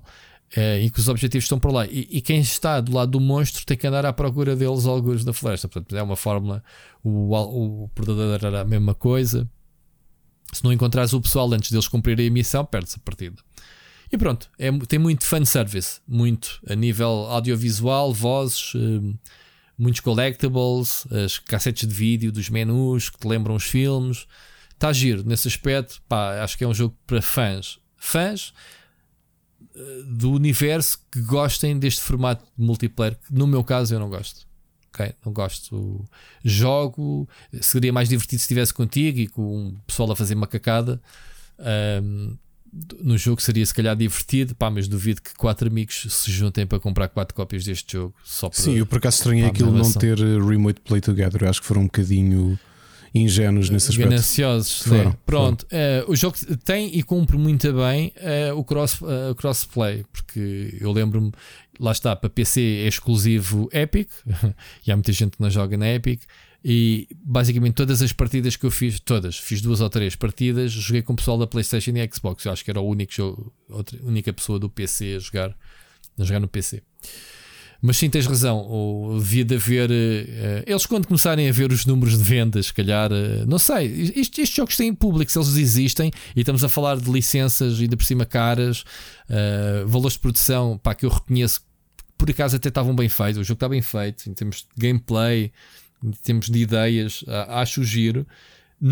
Acho bastante limitado como jogo, porque é, não é um jogo competitivo, não é? É um jogo de sobrevivência, digamos assim. Não tens o, o replay value que te dá um jogo qualquer, um Valorant ou qualquer jogo que seja mesmo competitivo, um Apex Legends ou qualquer Battle Royale ou qualquer FPS online. Eu acho que este formato em si e, tens, e o Evolve, que era um jogo super ambicioso na altura, pá, foi cancelado pouco tempo depois, porque a base de jogadores, para um jogo, ainda por cima que eu tinhas que pagar a full price, não era? Na altura, o jogo, o jogo da Take Two, um, tinhas que pagar full price e, e, os servidores rapidamente ficaram aos baixos. Este jogo, sem jogadores nos servidores, também não vale a pena. Este tem a preocupação de ter as missões a solo, portanto, nada, não se perde tudo. Se comprares o jogo, tens ali uma que não é fácil. Eu joguei a primeira missão e perdi. No fim, é difícil. É basicamente aproveitar o mesmo mapa para te construírem uma série de, de missões que tens a fazer durante a missão uh, que representam os filmes. E é isso, basicamente. Ricardo, perdi a voz, passo-te a palavra, tens é, muitas eu, recomendações. Eu, eu, esta semana fiz de propósito, não só me fartei de escrever no Rubber, como quero dar trabalho ao Filipe Rissa, que relembro que fez o, o, a Twitter account Split Chicken Indies. Então, para começar, o jogo que eu tenho jogado mais, eh, sabes que esta é, é interessante às vezes lembrar-me de jogos que passaram no IndieX e, e obviamente eu não consegui jogá-los até ao fim, até porque muitos deles ainda não estavam terminados quando, quando foram eh, finalistas. E lembrei-me que tinha aqui instalado já há uns meses o Graveyard Keeper, que é de um estúdio que eu adoro e que conheço pessoalmente, que é a malta da Lazy Bear Games, que se estrearam logo em grande com o, com o Punch Club, que é um grande jogo uh, de, de, de, PC, mas não só. O Graveyard Keeper, a melhor descrição que eu posso ter, e agora estou a ter pensar em frases que me façam soar menos borrego quando o Felipe nos cita. Uh, porque eu estava-lhe a dizer que olho para, o, olho para o Twitter do Split Chicken Indies e quem ler aquilo descontextualizado pensa: Ei. estes gajos são uns azeiteiros. Tu és um cangalhar neste jogo, não és? É, tu és um. Tu és um. Ou seja, imagine o Stardew Valley com tudo que nós temos de um Stardew Valley. Não? É? Temos a parte da agricultura, temos a parte de recolher madeira e pedra, mas somos um coveiro uh, que foram, foi parar a um mundo alternativo. Portanto, é um tipo normal que morre. Eu disse cangalhar, não é um. É, mas o cangalhar é, também é. É, mas é, é um. É um... Ah, okay. É um sinónimo. E, e tu, e, e, o teu personagem vai parar a um mundo medieval em que de repente dizem: Ok, olha, és o, és o coveiro aqui da zona. E tu, então, mas o que é isto? E então vais ter uma série de missões, portanto, tens ali. Uh, acho o jogo muito completo. Uh, é daqueles que não te dão nada à mão. Tens mesmo, mesmo de investigar. Ou seja, montes de vezes eu comecei a ficar parado do género: preciso deste recurso, onde é que eu arranjo? E olhar para as tech trees todas, a ver onde é que aquilo se arranja, os materiais para poder fabricar. Estou a gostar muito do jogo, mas porque eles também são muito bons uh, a nível de escrita, já o eram com o Punch Club. E acho o Graveyard Keeper já na altura, quando o elegemos como finalista. Eu adorei do... o Punch Club. Fogo. Quando o elegemos como finalista, acho que tu foste, foste júri nesse ano em que o Graveyard Keeper foi finalista Sim, eu, do IndieX. Eu lembro-me de ter jogado este jogo e não estava a ver onde é que o tinha jogado. Agora já me estás a uhum. situar. Ok, foi no, no IndieX. Muito bem. E já o, tinha, já o tinha há muitos anos, obviamente, por causa do IndieX. E lembrei-me dele, até porque está para, está para ser o, fan, o, fan, o Punch Club 2, Rui. Ah, não sabia. Está, está fogo. Já vi imagens, está espetacular. Ainda tem mais neons, ou seja, eles estão a ir mesmo para aquela onda synthwave. Uh, pá, muito bom, okay. muito bom. Sabes que eu conheci-os? Uh, eles foram o meu jogo da Gamescom 2014, o meu jogo favorito. E, eu, e eles tinham uma mesinha, ou, ou seja, estavam na, numa espécie de arrecadação nos fundos de um, de um stand que, que os emprestaram para estarem lá, com um portátilzinho, que eram dois tipos de São Petersburgo e eu tive a conversar com eles e o que é que eles disseram? Uh, para nós, aquelas referências todas, o, o Steven Seagal, o Van Damme, o Rambo, o Exterminador, são referências dos anos 80. Para eles, são referências dos anos 90. Sabes porquê? Não. Por causa da queda do muro de Berlim. Ou seja, eles só tiveram. O que eles disseram foi: quando o muro de Berlim cai, tudo o que nós vimos. Pá, tu és mais velho do que eu, portanto, tu ainda viveste mais anos consciente, digamos assim, nos anos 80. Eles disseram que para em 93, 94 levaram uma enxurrada de filmes dos anos 80, percebes? Quase 10 anos depois, Academia de Polícia, Exterminador, Sim. Alien. E então aquilo, eles disseram que foi, apesar do atraso, que aquilo marcou-os muito. Por isso é que o Punch Club é uma homenagem a, a tudo o que é filmes e séries dos anos 80. Mas pronto, eles estão realmente fizeram o Graveyard Keeper, fizeram o Swag and Sorcery, que eu também já tinha trazido aqui para o Split Chicken há uns meses e que também joguei muito. E, e pá, já estou a ver que este Graveyard Keeper tem dezenas de horas ainda pela frente. Agora, jogos mais recentes. Eu já não lembro se falei do Instruments of Destruction, mas estive a jogá-lo nas últimas semanas. Portanto, alguns destes jogos eu já os tinha jogado, mesmo naquelas semanas em que não trouxe praticamente jogos, é porque eu estava sob embargo e não podia falar sobre eles, porque obviamente que os indies já andam com embargo. Instruments of Destruction é um simulador, mas um bocadinho diferente, que é tu tens de construir veículos tens uma série de peças e o objetivo de cada nível é destruir prédios. Dão-te o cenário e tu tens de conseguir, dentro do tempo limite, destruir. Só que é um jogo muito baseado em física. Inclusivamente, se tu começares a fazer uma espécie de tanque cheio de, sei lá, braços e uh, brocas e coisas do género, ele vai ser muito lento.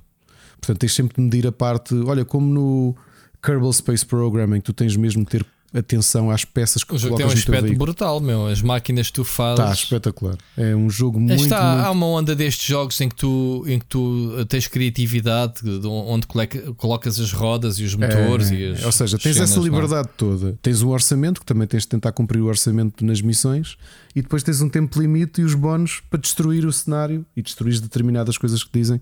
Gostei bastante do jogo. Uh, a nível de City Builder, eu ainda acho que ele está muito raw uh, o High Rise City tem algum potencial e eu acho que se ele cumprir o potencial dele, uh, mais do que o City Skylines, parece-me que este High Rise City, um, ehm, como traz uma componente de economia muito grande, como o ano, a série ano, parece-me mais uma espécie de ano no presente. Tens de fazer cidades uh, modernas, não é? cidades do nosso tempo, mas não tens só de construir cidades, ou seja, tu tens também de criar sistemas de produção, de tens de construir, tens de encontrar pedra, ou seja, tens de fabricar ou extrair pedra para depois começar a fabricar uh, os, os, os, recursos para, para construir casas. O problema é que eu ainda acho que ele está muito, muito cru. Uh, está em early access pá, e sinceramente eu acho que vai demorar tempo até aconselhar uh, para quem gosta de City Builders a jogarem o High Rise City. Depois, um jogo espanhol, um jogo de terror feito um, por uma equipa que venceu, uh, se bem me lembro, eles venceram o PlayStation Talents Espanha. É um jogo chamado Ikai. É um jogo de terror psicológico na primeira pessoa, passado no Japão feudal, que tem uma coisa muito interessante do ponto de vista de mecânica, Rui, que eu, que eu achei muito curioso neste, neste jogo é que tens umas mecânicas. Tu estás a ver uma coisa que, que, normalmente vês nos filmes e nas séries e até nos animes, uma coisa muito nipónica, que são aquelas, aqueles papéis que são quase talismãs. Sim, que são tipo talismãs eh, contra demónios e contra espíritos. Que normalmente ah, eles... que se queimam, isso, não é? Ou até mais sim. Balas, também fiquei sem. Deixa-me só ver aqui água, desculpa. Hum. Normalmente umas tiras de papel eu sei, que, eu sei é? que estás a falar. Recebem sim. um símbolo ou um caractere pincelado a preto e que não se, alguns nem são queimados, são colocados no sítio como se fosse uma espécie de selo para sim, sim. bloquear ou para impedir a entrada de espíritos. E, essa mecânica está muito presente porque tu um, vives numa aldeia que está assombrada por, por espíritos e. Por yokais. E, exato, e depois vais ter de, vais ter de andar a, a, a, criar esses selos e tens mesmo a mecânica de pincelar os símbolos para depois colocar os selos para, para hum, exorcizar, digamos assim, os demónios. Achei bastante interessante, olha, muito, muito bem feito. E é um jogo feito por um estúdio de Barcelona, está disponível em PC, em PlayStation e acho que em Switch já. Não quero mentir, mas se bem me lembro, está disponível em praticamente tudo. Fiquei muito, muito surpreendido com com a qualidade do jogo, Rui, sabias? Um, hum. uh, e, e caiu-me completamente. Portanto, eu já tinha ouvido falar dele, obviamente, por causa do programa de, de PlayStation Talents, mas acho que ele está com, com, com um ótimo aspecto. Uh, aliás, o estúdio é que já tinha feito. agora estou na dúvida se, eles, se foi com este jogo ganharam ou não. Mas para quem gosta de terror, tomem atenção, porque obviamente eu acho que às vezes tem alguns problemas de ritmo, mas em geral lá está muito, muito bem recriado o ambiente. Mas, uh, olha, uma sequela de um jogo que saiu em 94 uh, na Neo Geo, um, que é uma espécie de shinobi, que é o Ganryu, e que o estúdio que fez uh, o Storybird Studio eh, não sei se tu chegaste a jogar um jogo indie chamado Finding Teddy, teve até bastante sucesso há cerca de 6 ou 7 anos. Eles conseguiram os direitos. Como é que se chama? Desculpa. Finding Teddy. Uh, conseguiram os direitos, hum. acho que o acordo com a Neo Geo, para serem eles a fazer a sequela do Gandryu, que é um jogo de relativo sucesso da Neo Geo, 30 anos depois. Portanto, acabou de ser o Gandryu 2 é um shinobi que, entretanto, vai evoluindo cada vez mais. Tem bom aspecto, Tem. Vai evoluindo ao longo da história. Começas no Japão feudal e a história vai-te conduzindo por uma coisa mais sci-fi, mas os controles, os movimentos, isto é o Joe Musashi do Shinobi. Eh, eu não conhecia o Gandry original, admito. Portanto, joguei este completamente de surpresa. Continuando aqui na temática nipónica, eh, lançado pela Playism, que é talvez o a editora uh, indie mais conhecida do Japão, acabou de sair o Samurai Bringer para Switch, PlayStation 4 e PC, que é um hack and slash com visual voxel. Portanto, imagina Minecraft Dungeons, mas no Japão feudal, e é um roguelike. E, aliás, eu estou aqui a exagerar, não é só. Imagina um cruzamento entre o Minecraft Dungeons e o Dynasty Warriors. E porquê? Porque tu estás no meio de campos de batalha com dezenas e dezenas de samurais em combate uns com os outros, como no Dynasty Warriors, e andas em hack and slash a tentar a derrotá-los e tentar sobreviver porque é um roguelike. E tem uma coisa. Isto é chibi, meu. Uh, pronto, assim, voxel, não é? Eles são chibi, mas, mas é tudo voxel. Sim. Uma coisa que yeah. eu achei muito interessante do jogo é que é muito variado, ou seja, mesmo tu que não gostas de roguelike, eras capaz de gostar disto por uma razão. Os inimigos vão deixando de cair uns scrolls e os scrolls é o que tu equipas para mudar a tua build e tu podes estar constantemente a mudar a tua build e a adaptar-te. E a variedade que criaram num jogo aparentemente simples como este, tu olhas à primeira vista e imaginas que isto vais ter uma espada e vais fazer os níveis até sobreviver sempre com a espada. Mas ele é tão dinâmico que tu de repente estás a pôr passivas com ativas, com armas diferentes, tudo ali no meio da batalha. E, e acabei por achar, no início é um bocado overwhelming, porque é demasiada coisa. Tu, epá, agora vou pôr isto, vou equipar o quê? Mas chega uma altura que hum, começas a encontrar, a perceber como é que são as builds e é sempre tão dinâmico eu acho que as, as playthroughs são todas bastante interessantes. E, e pá, foi uma grande surpresa. E um jogo que eu acho que praticamente, ou muito pouca gente ouviu falar, porque pronto, foi feito no Japão, eh, saiu para estas consolas, mas eu acho que não tiveram assim muita expressão, infelizmente. Muito bom. Olha, da mão da Thunderful eh, foi promovido como uma espécie de sequela espiritual do Broken Sword, um jogo que saiu na quarta-feira passada chamado Crows and Pawns Kingdom of Deceit. Eu ando a jogar e hum, Eu quero jogar isto. depois eu dou-te o contacto. Uh, posso dizer que estava muito entusiasmado porque visualmente está interessante e tem uma coisa curiosa que eu acho que nunca joguei um point and click que tivesse isto, que é tu poderes customizar o teu protagonista. Uh, Uau, Ricardo, quer mudar a roupinha? Mudar a roupa. Uau. Vais ver. Pronto. Tem uma coisa que me chateia bastante, que é. Se bem me lembro, no Broken Sword 5, o nosso amigo, ou o meu amigo neste caso, não é, Rui? Para tu não gozares comigo. Jorge To- Stobart. O nosso, o nosso amigo, ou o meu amigo Charles Cecil e a equipa dele lem- o teu amigo lembraram-se de uma, de uma série de coisas de quality of life para os point and clicks. Que muitos dos jogos point and click saíram na década passada depois do Broken Sword olharam para ele e pensaram: Nós queremos repetir isto. Pá, coisas tão simples como double click, tu ou o personagem acelera o passo, ou simplesmente se tu Sim. quiseres, Ou ele. muda de ecrã. É. Exatamente. Pois. Oh, Rui, já não É. estamos em tempo de ver o personagem a a percorrer correr o scroll. todo. Então, Enquanto tens que repetir 20 vezes, ainda tu me perguntas porque é que eu já não gosto de, de aventuras point and click. Não dá. Tem uma coisa que o, que o Charles implementou no Broken Sword 5 que eles aqui também adicionaram, que é carregas na tecla de espaço, mostra-te tudo com o qual tu podes interagir. A história ainda não mergulhei o suficiente, até porque eh, já resolvi uma série de puzzles, mas ainda estou no primeiro ato. Ok? Visualmente está muito interessante, está assim muito filme de animação, mas posso dizer que ainda não fiquei totalmente agarrado à história. Portanto, aquilo que o, que o George Stobart e a, e a Nico Nicole. faziam logo no início, não é? Mesmo o, o Guybrush Threepwood. Aqui não está a Uhum. acontecer, ou seja, não estou a ver essa, essa personalidade, ou mesmo os de Pony, que são brutais. Tu jogas um bocadinho de Pony e já estás completamente mergulhado naquilo. Ahm, mas pronto, mas para quem é capaz de ser o point and click mais high profile deste ano, eh, do- de se é que se pode neste momento falar de um jogo point and click high profile sem ser o, o, o Monkey, Monkey Island. Island. Não é? O Monkey Island sai este ano, Será? não me lembro. Ok. Acho que sim. A seguir, em Early Access, como sabem que eu ando aqui à procura de um jogo, já tenho o Graveyard Keeper, que é um farming simulator que me está a encher as medidas, mas recebi entretanto um chamado Harvest Days My Dream Farm, e até agora o que estou a sentir é que parece a coisa mais genérica do mundo uh, que, que se pode jogar. Parece que são figuras tiradas de placeholders de- do motor do Unity. Estou a ver que é muito Eh, feio, realmente. e pronto, é isto. Ou seja, eu ando aqui tipo. Como é que, como é, que é? Eu não sou toxicodependente, mas ando à procura de ficar agarrado a um farming simulator ou do género, e por isso agora encontrei o Graveyard Keeper. Andas trotinete, sim senhora. Porque, olha, foi a única coisa que eu achei piada que é como tu tens de movimentar para a cidade para falar com personagens e vender e comprar sementes, tens umas, umas trotinetes que são carregadas a bateria, tu tens que as deixar no sítio para elas carregarem. E se ficares sem bateria, simplesmente tens de as abandonar no sítio, tens de andar a pé o resto.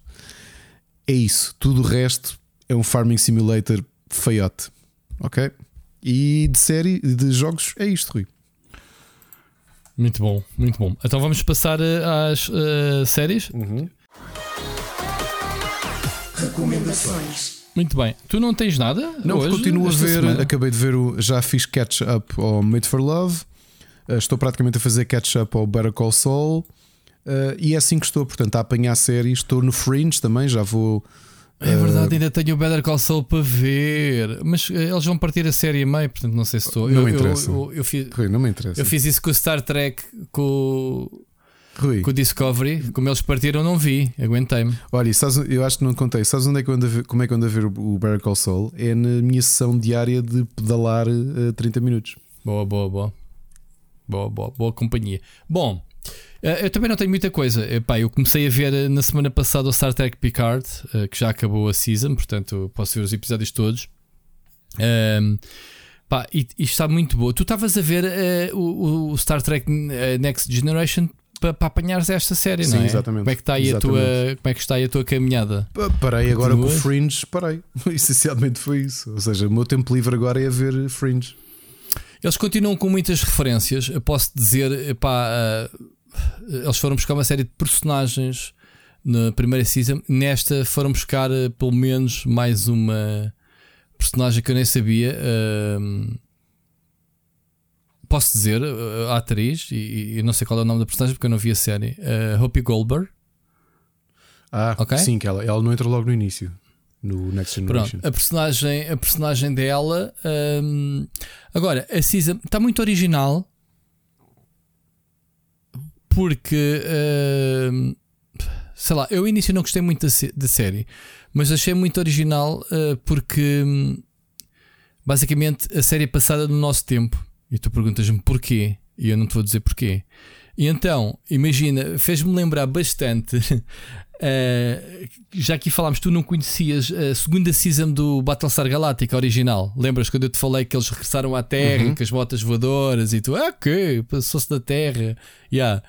E este o impacto deles, eh, o choque deles, pronto, eh, a alinharem com a nossa tecnologia atual e, obviamente, o impacto que isso, que isso tem. Portanto, a, série está muito gira por causa disso.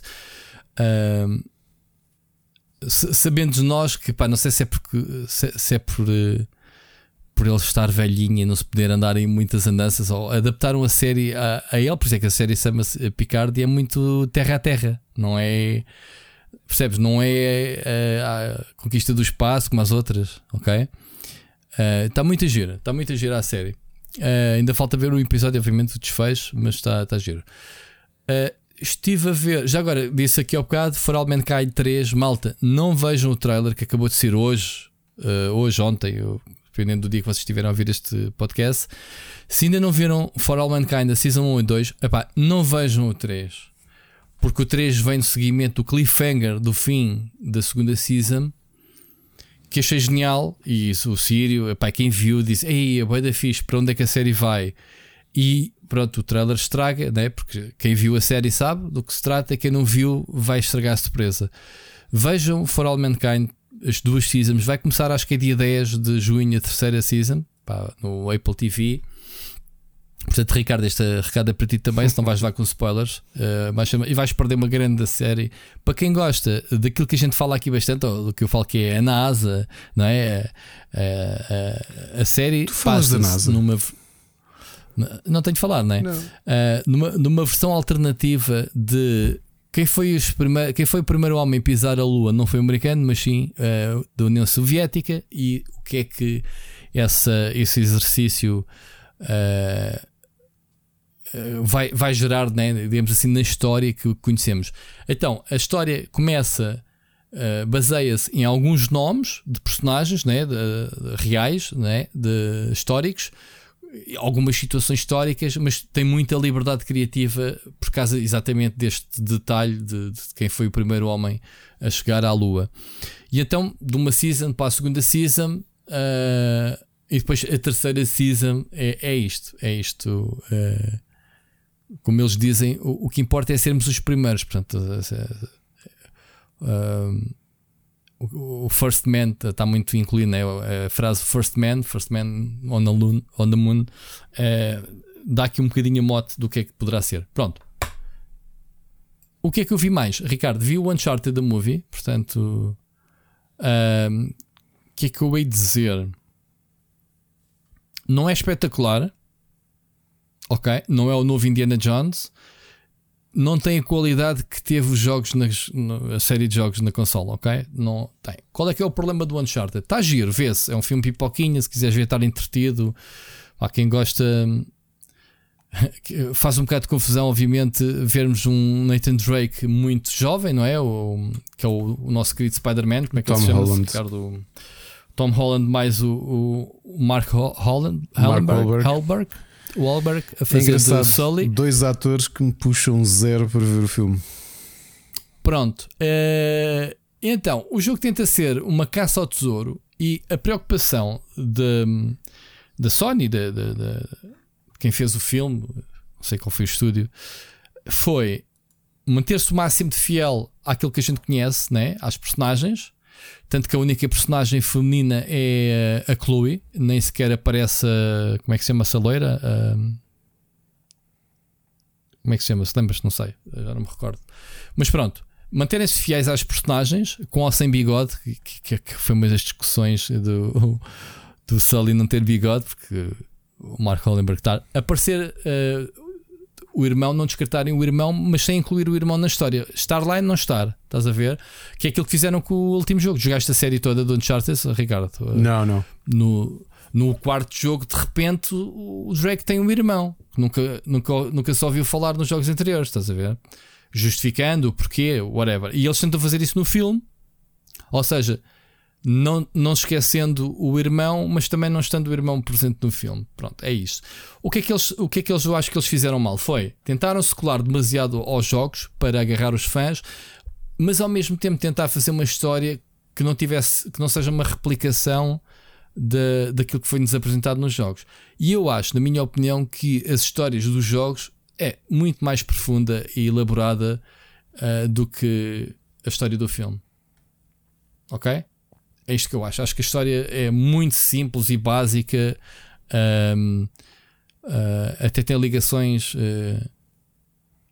n- não é com, o- com o Drake, né? com, com o navegador, mas sim o Fernando Magalhães. Vai lá, eles foram buscar-nos o, o, o Fernando Magalhães. ah, supostamente o primeiro navegador né, fazer circo-navegação Uhum. do, do globo, ou não.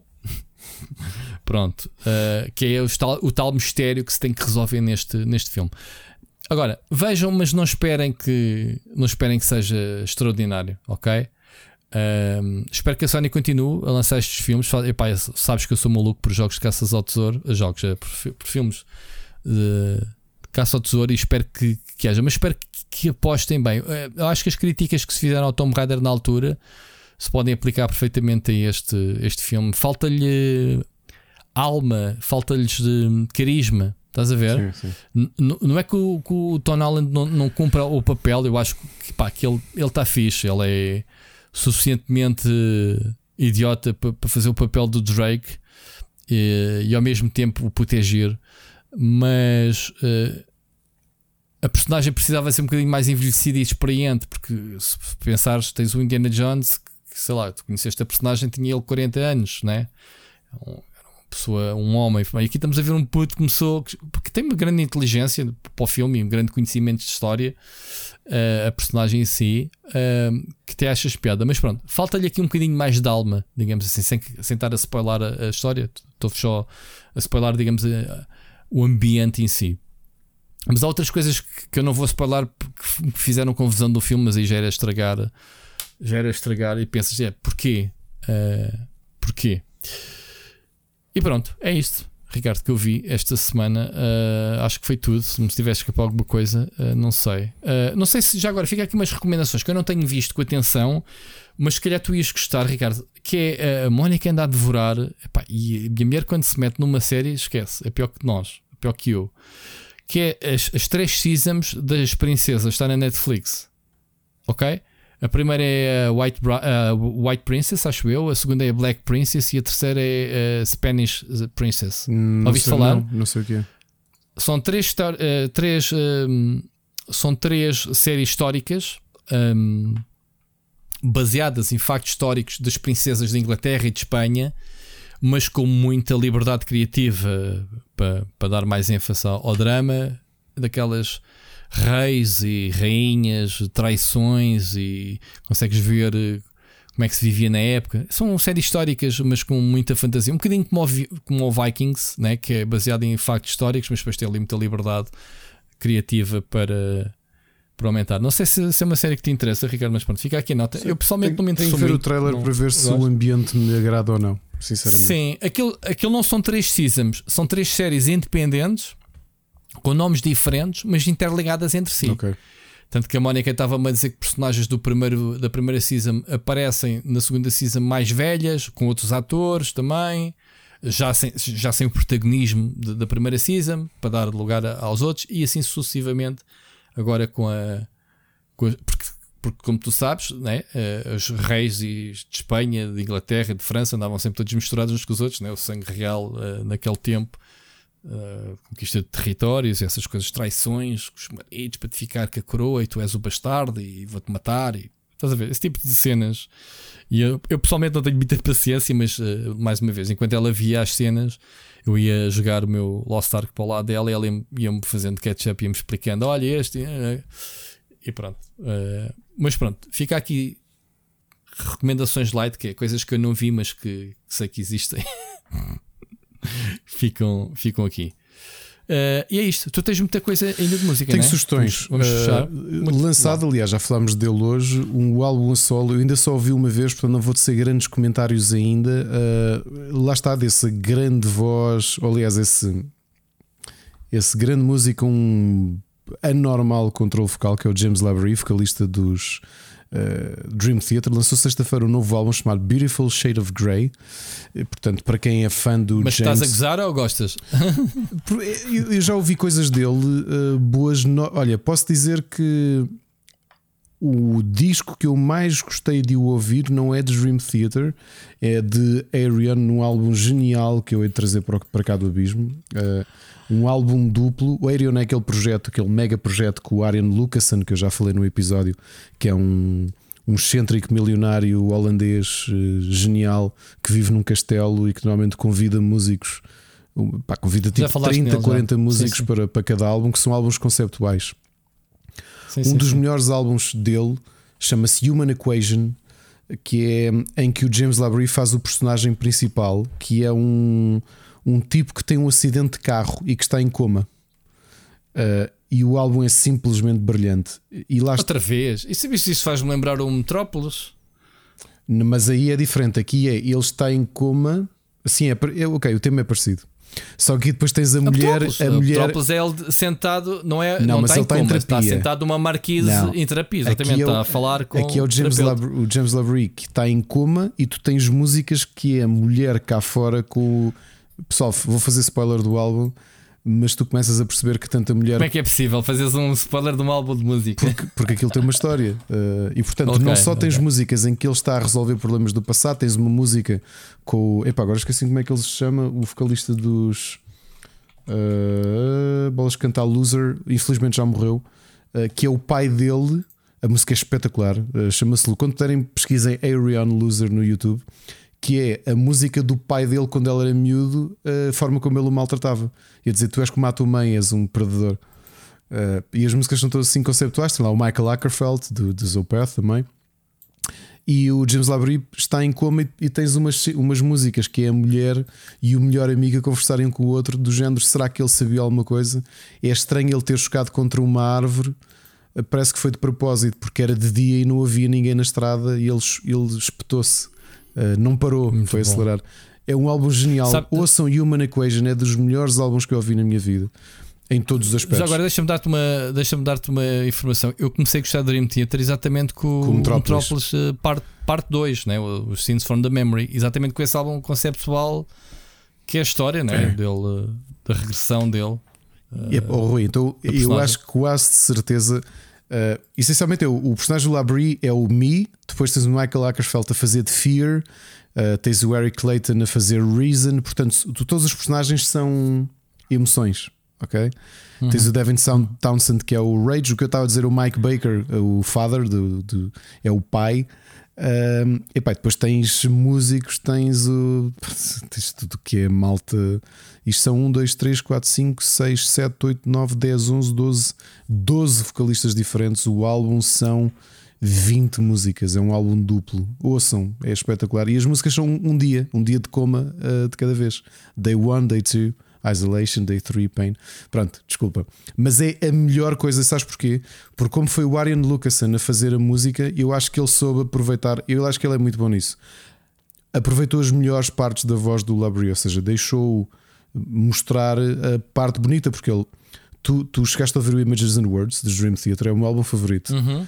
Tu ouves uma. uh, um, ai, bolas. um, não é, não é Good. Ai, como é que se chama a música? Aquela música ao piano não é Go to Sleep. Não, porque eu estou-me a esquecer do raio do nome do, do, do álbum, da música. Como é que se chama? Epá, agora de cabeça, não, não me recordo. Wait for Sleep, que é uma música muito calma, que, que a voz dele está muito controlada e realmente ele tem uma voz bonita quando não é irritante. Quando ele não quer mostrar que simplesmente canta muito, muito, muito, muito e que atinge eh, uma extensão focal brutal, os agudos dele são muito irritantes. São, são geniais do ponto de vista, se tu analisares do ponto de vista musical, ele é brilhante. Só que irrita, para mim irrita-me ouvir os agudos dele.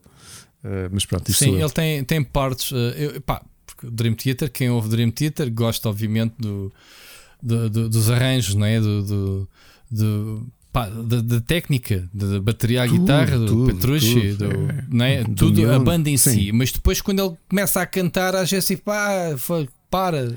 Aliás, sabes que eles, eles têm intros de músicas com 3, 4 minutos até que o gajo começa a cantar. E é quando tu curtes mais a Oh, música, oh, não é? Eles tiveram Ah, versões de álbuns. Eu na altura até pensei, se fosse, se estivesse no lugar dele, se calhar ficava um bocado lixado, que foi as versões eh, sem a voz dele.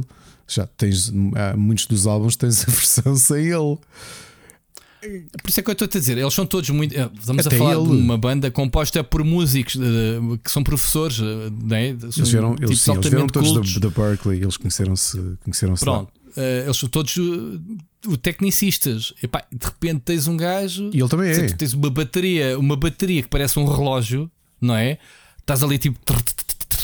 Que, que, que as cenas que o gajo faz, que aquilo é, é, é brutal, tu estás a ouvir aquilo e estás a pensar, bem, este gajo deve ser um sampling em, em loop, que é tão perfeito que é, não é? Tão, tão, Aquilo, aquilo é tudo genial. E Percebes? tens o, o James Labrie acho que é o melhor exemplo que se pode dar, que é, é, é ninguém pode dizer que ele não, que ele não é hum, brilhante no controle da voz. É, é, não há ninguém que possa dizer que ele não ele canta muito bem, é talvez dos melhores cantores que, que, que, existem, porque domina tudo. Tem exatamente aquele problema que é a maior parte das coisas que faz soam irritantes. Que é aquilo que não acontece, por exemplo, com o Russell Allen, que também quase toda a gente põe no mesmo patamar, o vocalista de Symphony X, talvez até mais que o James Labrie, uh, que também tem um controle brutal da voz, só que tem uma coisa que é, nasceu com ele, ou seja, o timbre dele, seja de forma mais grave ou mais agressiva, epá, aquilo entra-te pelos ouvidos e soa tudo bem, que é aquilo que o James Labrie não tem. Pá, que é o problema que eu tenho, por exemplo, com o vocalista dos ACDC, percebes? Eu não consigo ouvir aquilo.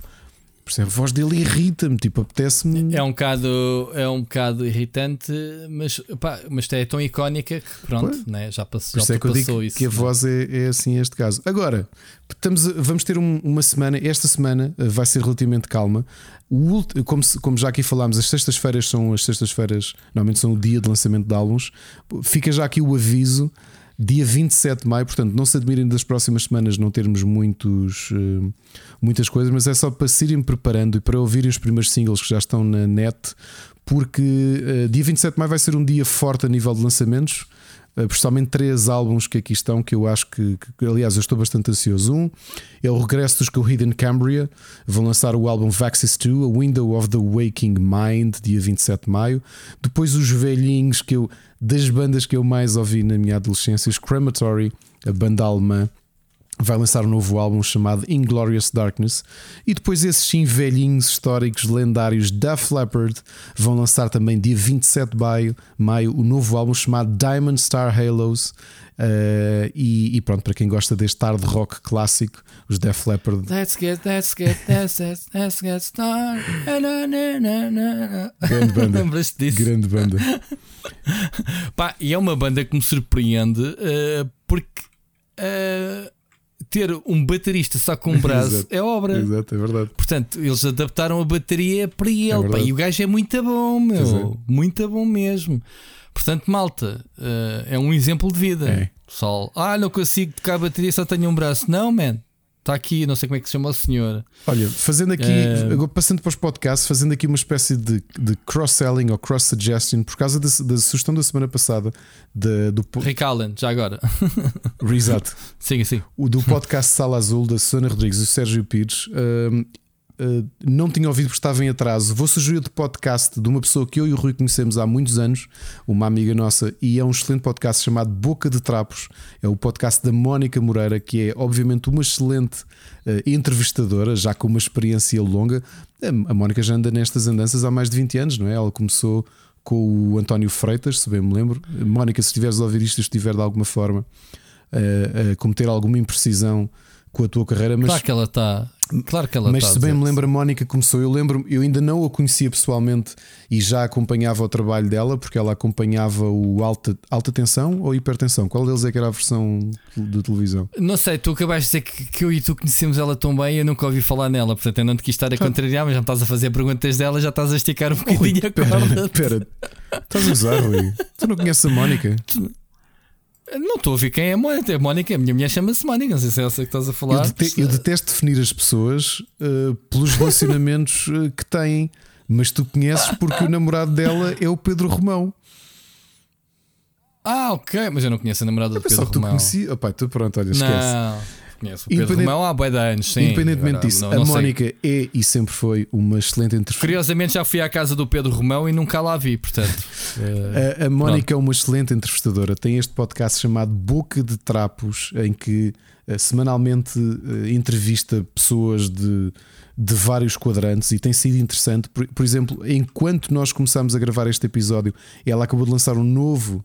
Eh, episódio do programa Boca Trapos Eh, hoje, hoje dia 16, portanto vocês estão a ouvir isto dia 17 hoje à noite acabou de sair uma entrevista com a Vera Marmelo a fotógrafa e tem sido interessante a Mónica, de programa para programa, trazer eh, pessoas de áreas diversas. Portanto, a Vera, eh, esta semana, fotógrafa, como também já trouxe o realizador do. do hum, o Manuel Pureza, que é o criador do Pôr do Sol, do qual nós tanto aqui falámos.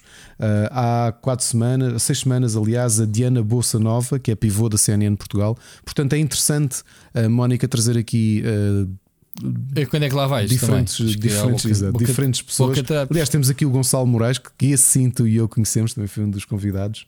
Portanto, temos aqui conversas interessantes ahm, Mas não conheço a namorada do, do Ricardo Moraes, ou a mulher, vê lá. do Pedro Romão, Rui, bolas. Não, não, mas agora eu estava a dizer que Também já agora. a mulher- eu também não conheço a namorada do Gonçalo, ok? Ou a mulher do Gonçalo, neste caso.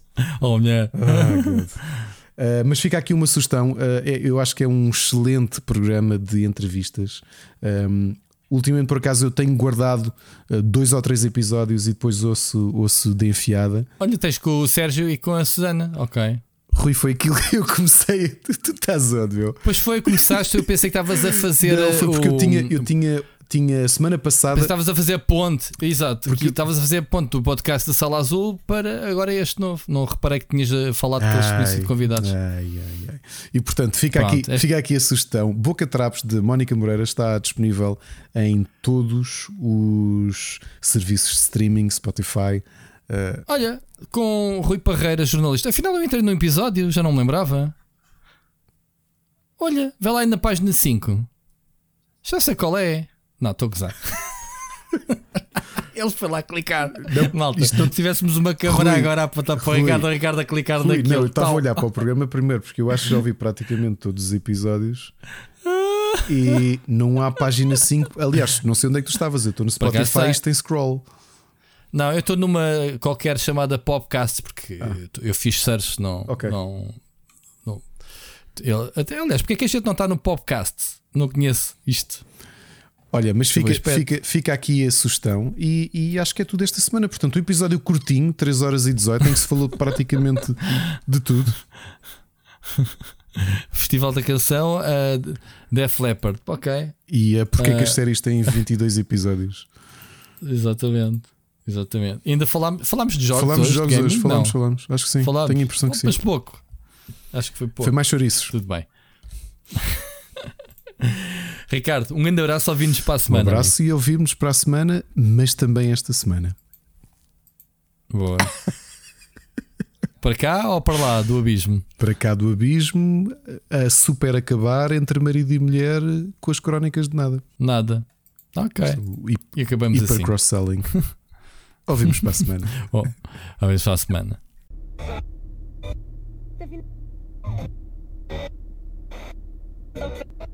Yeah.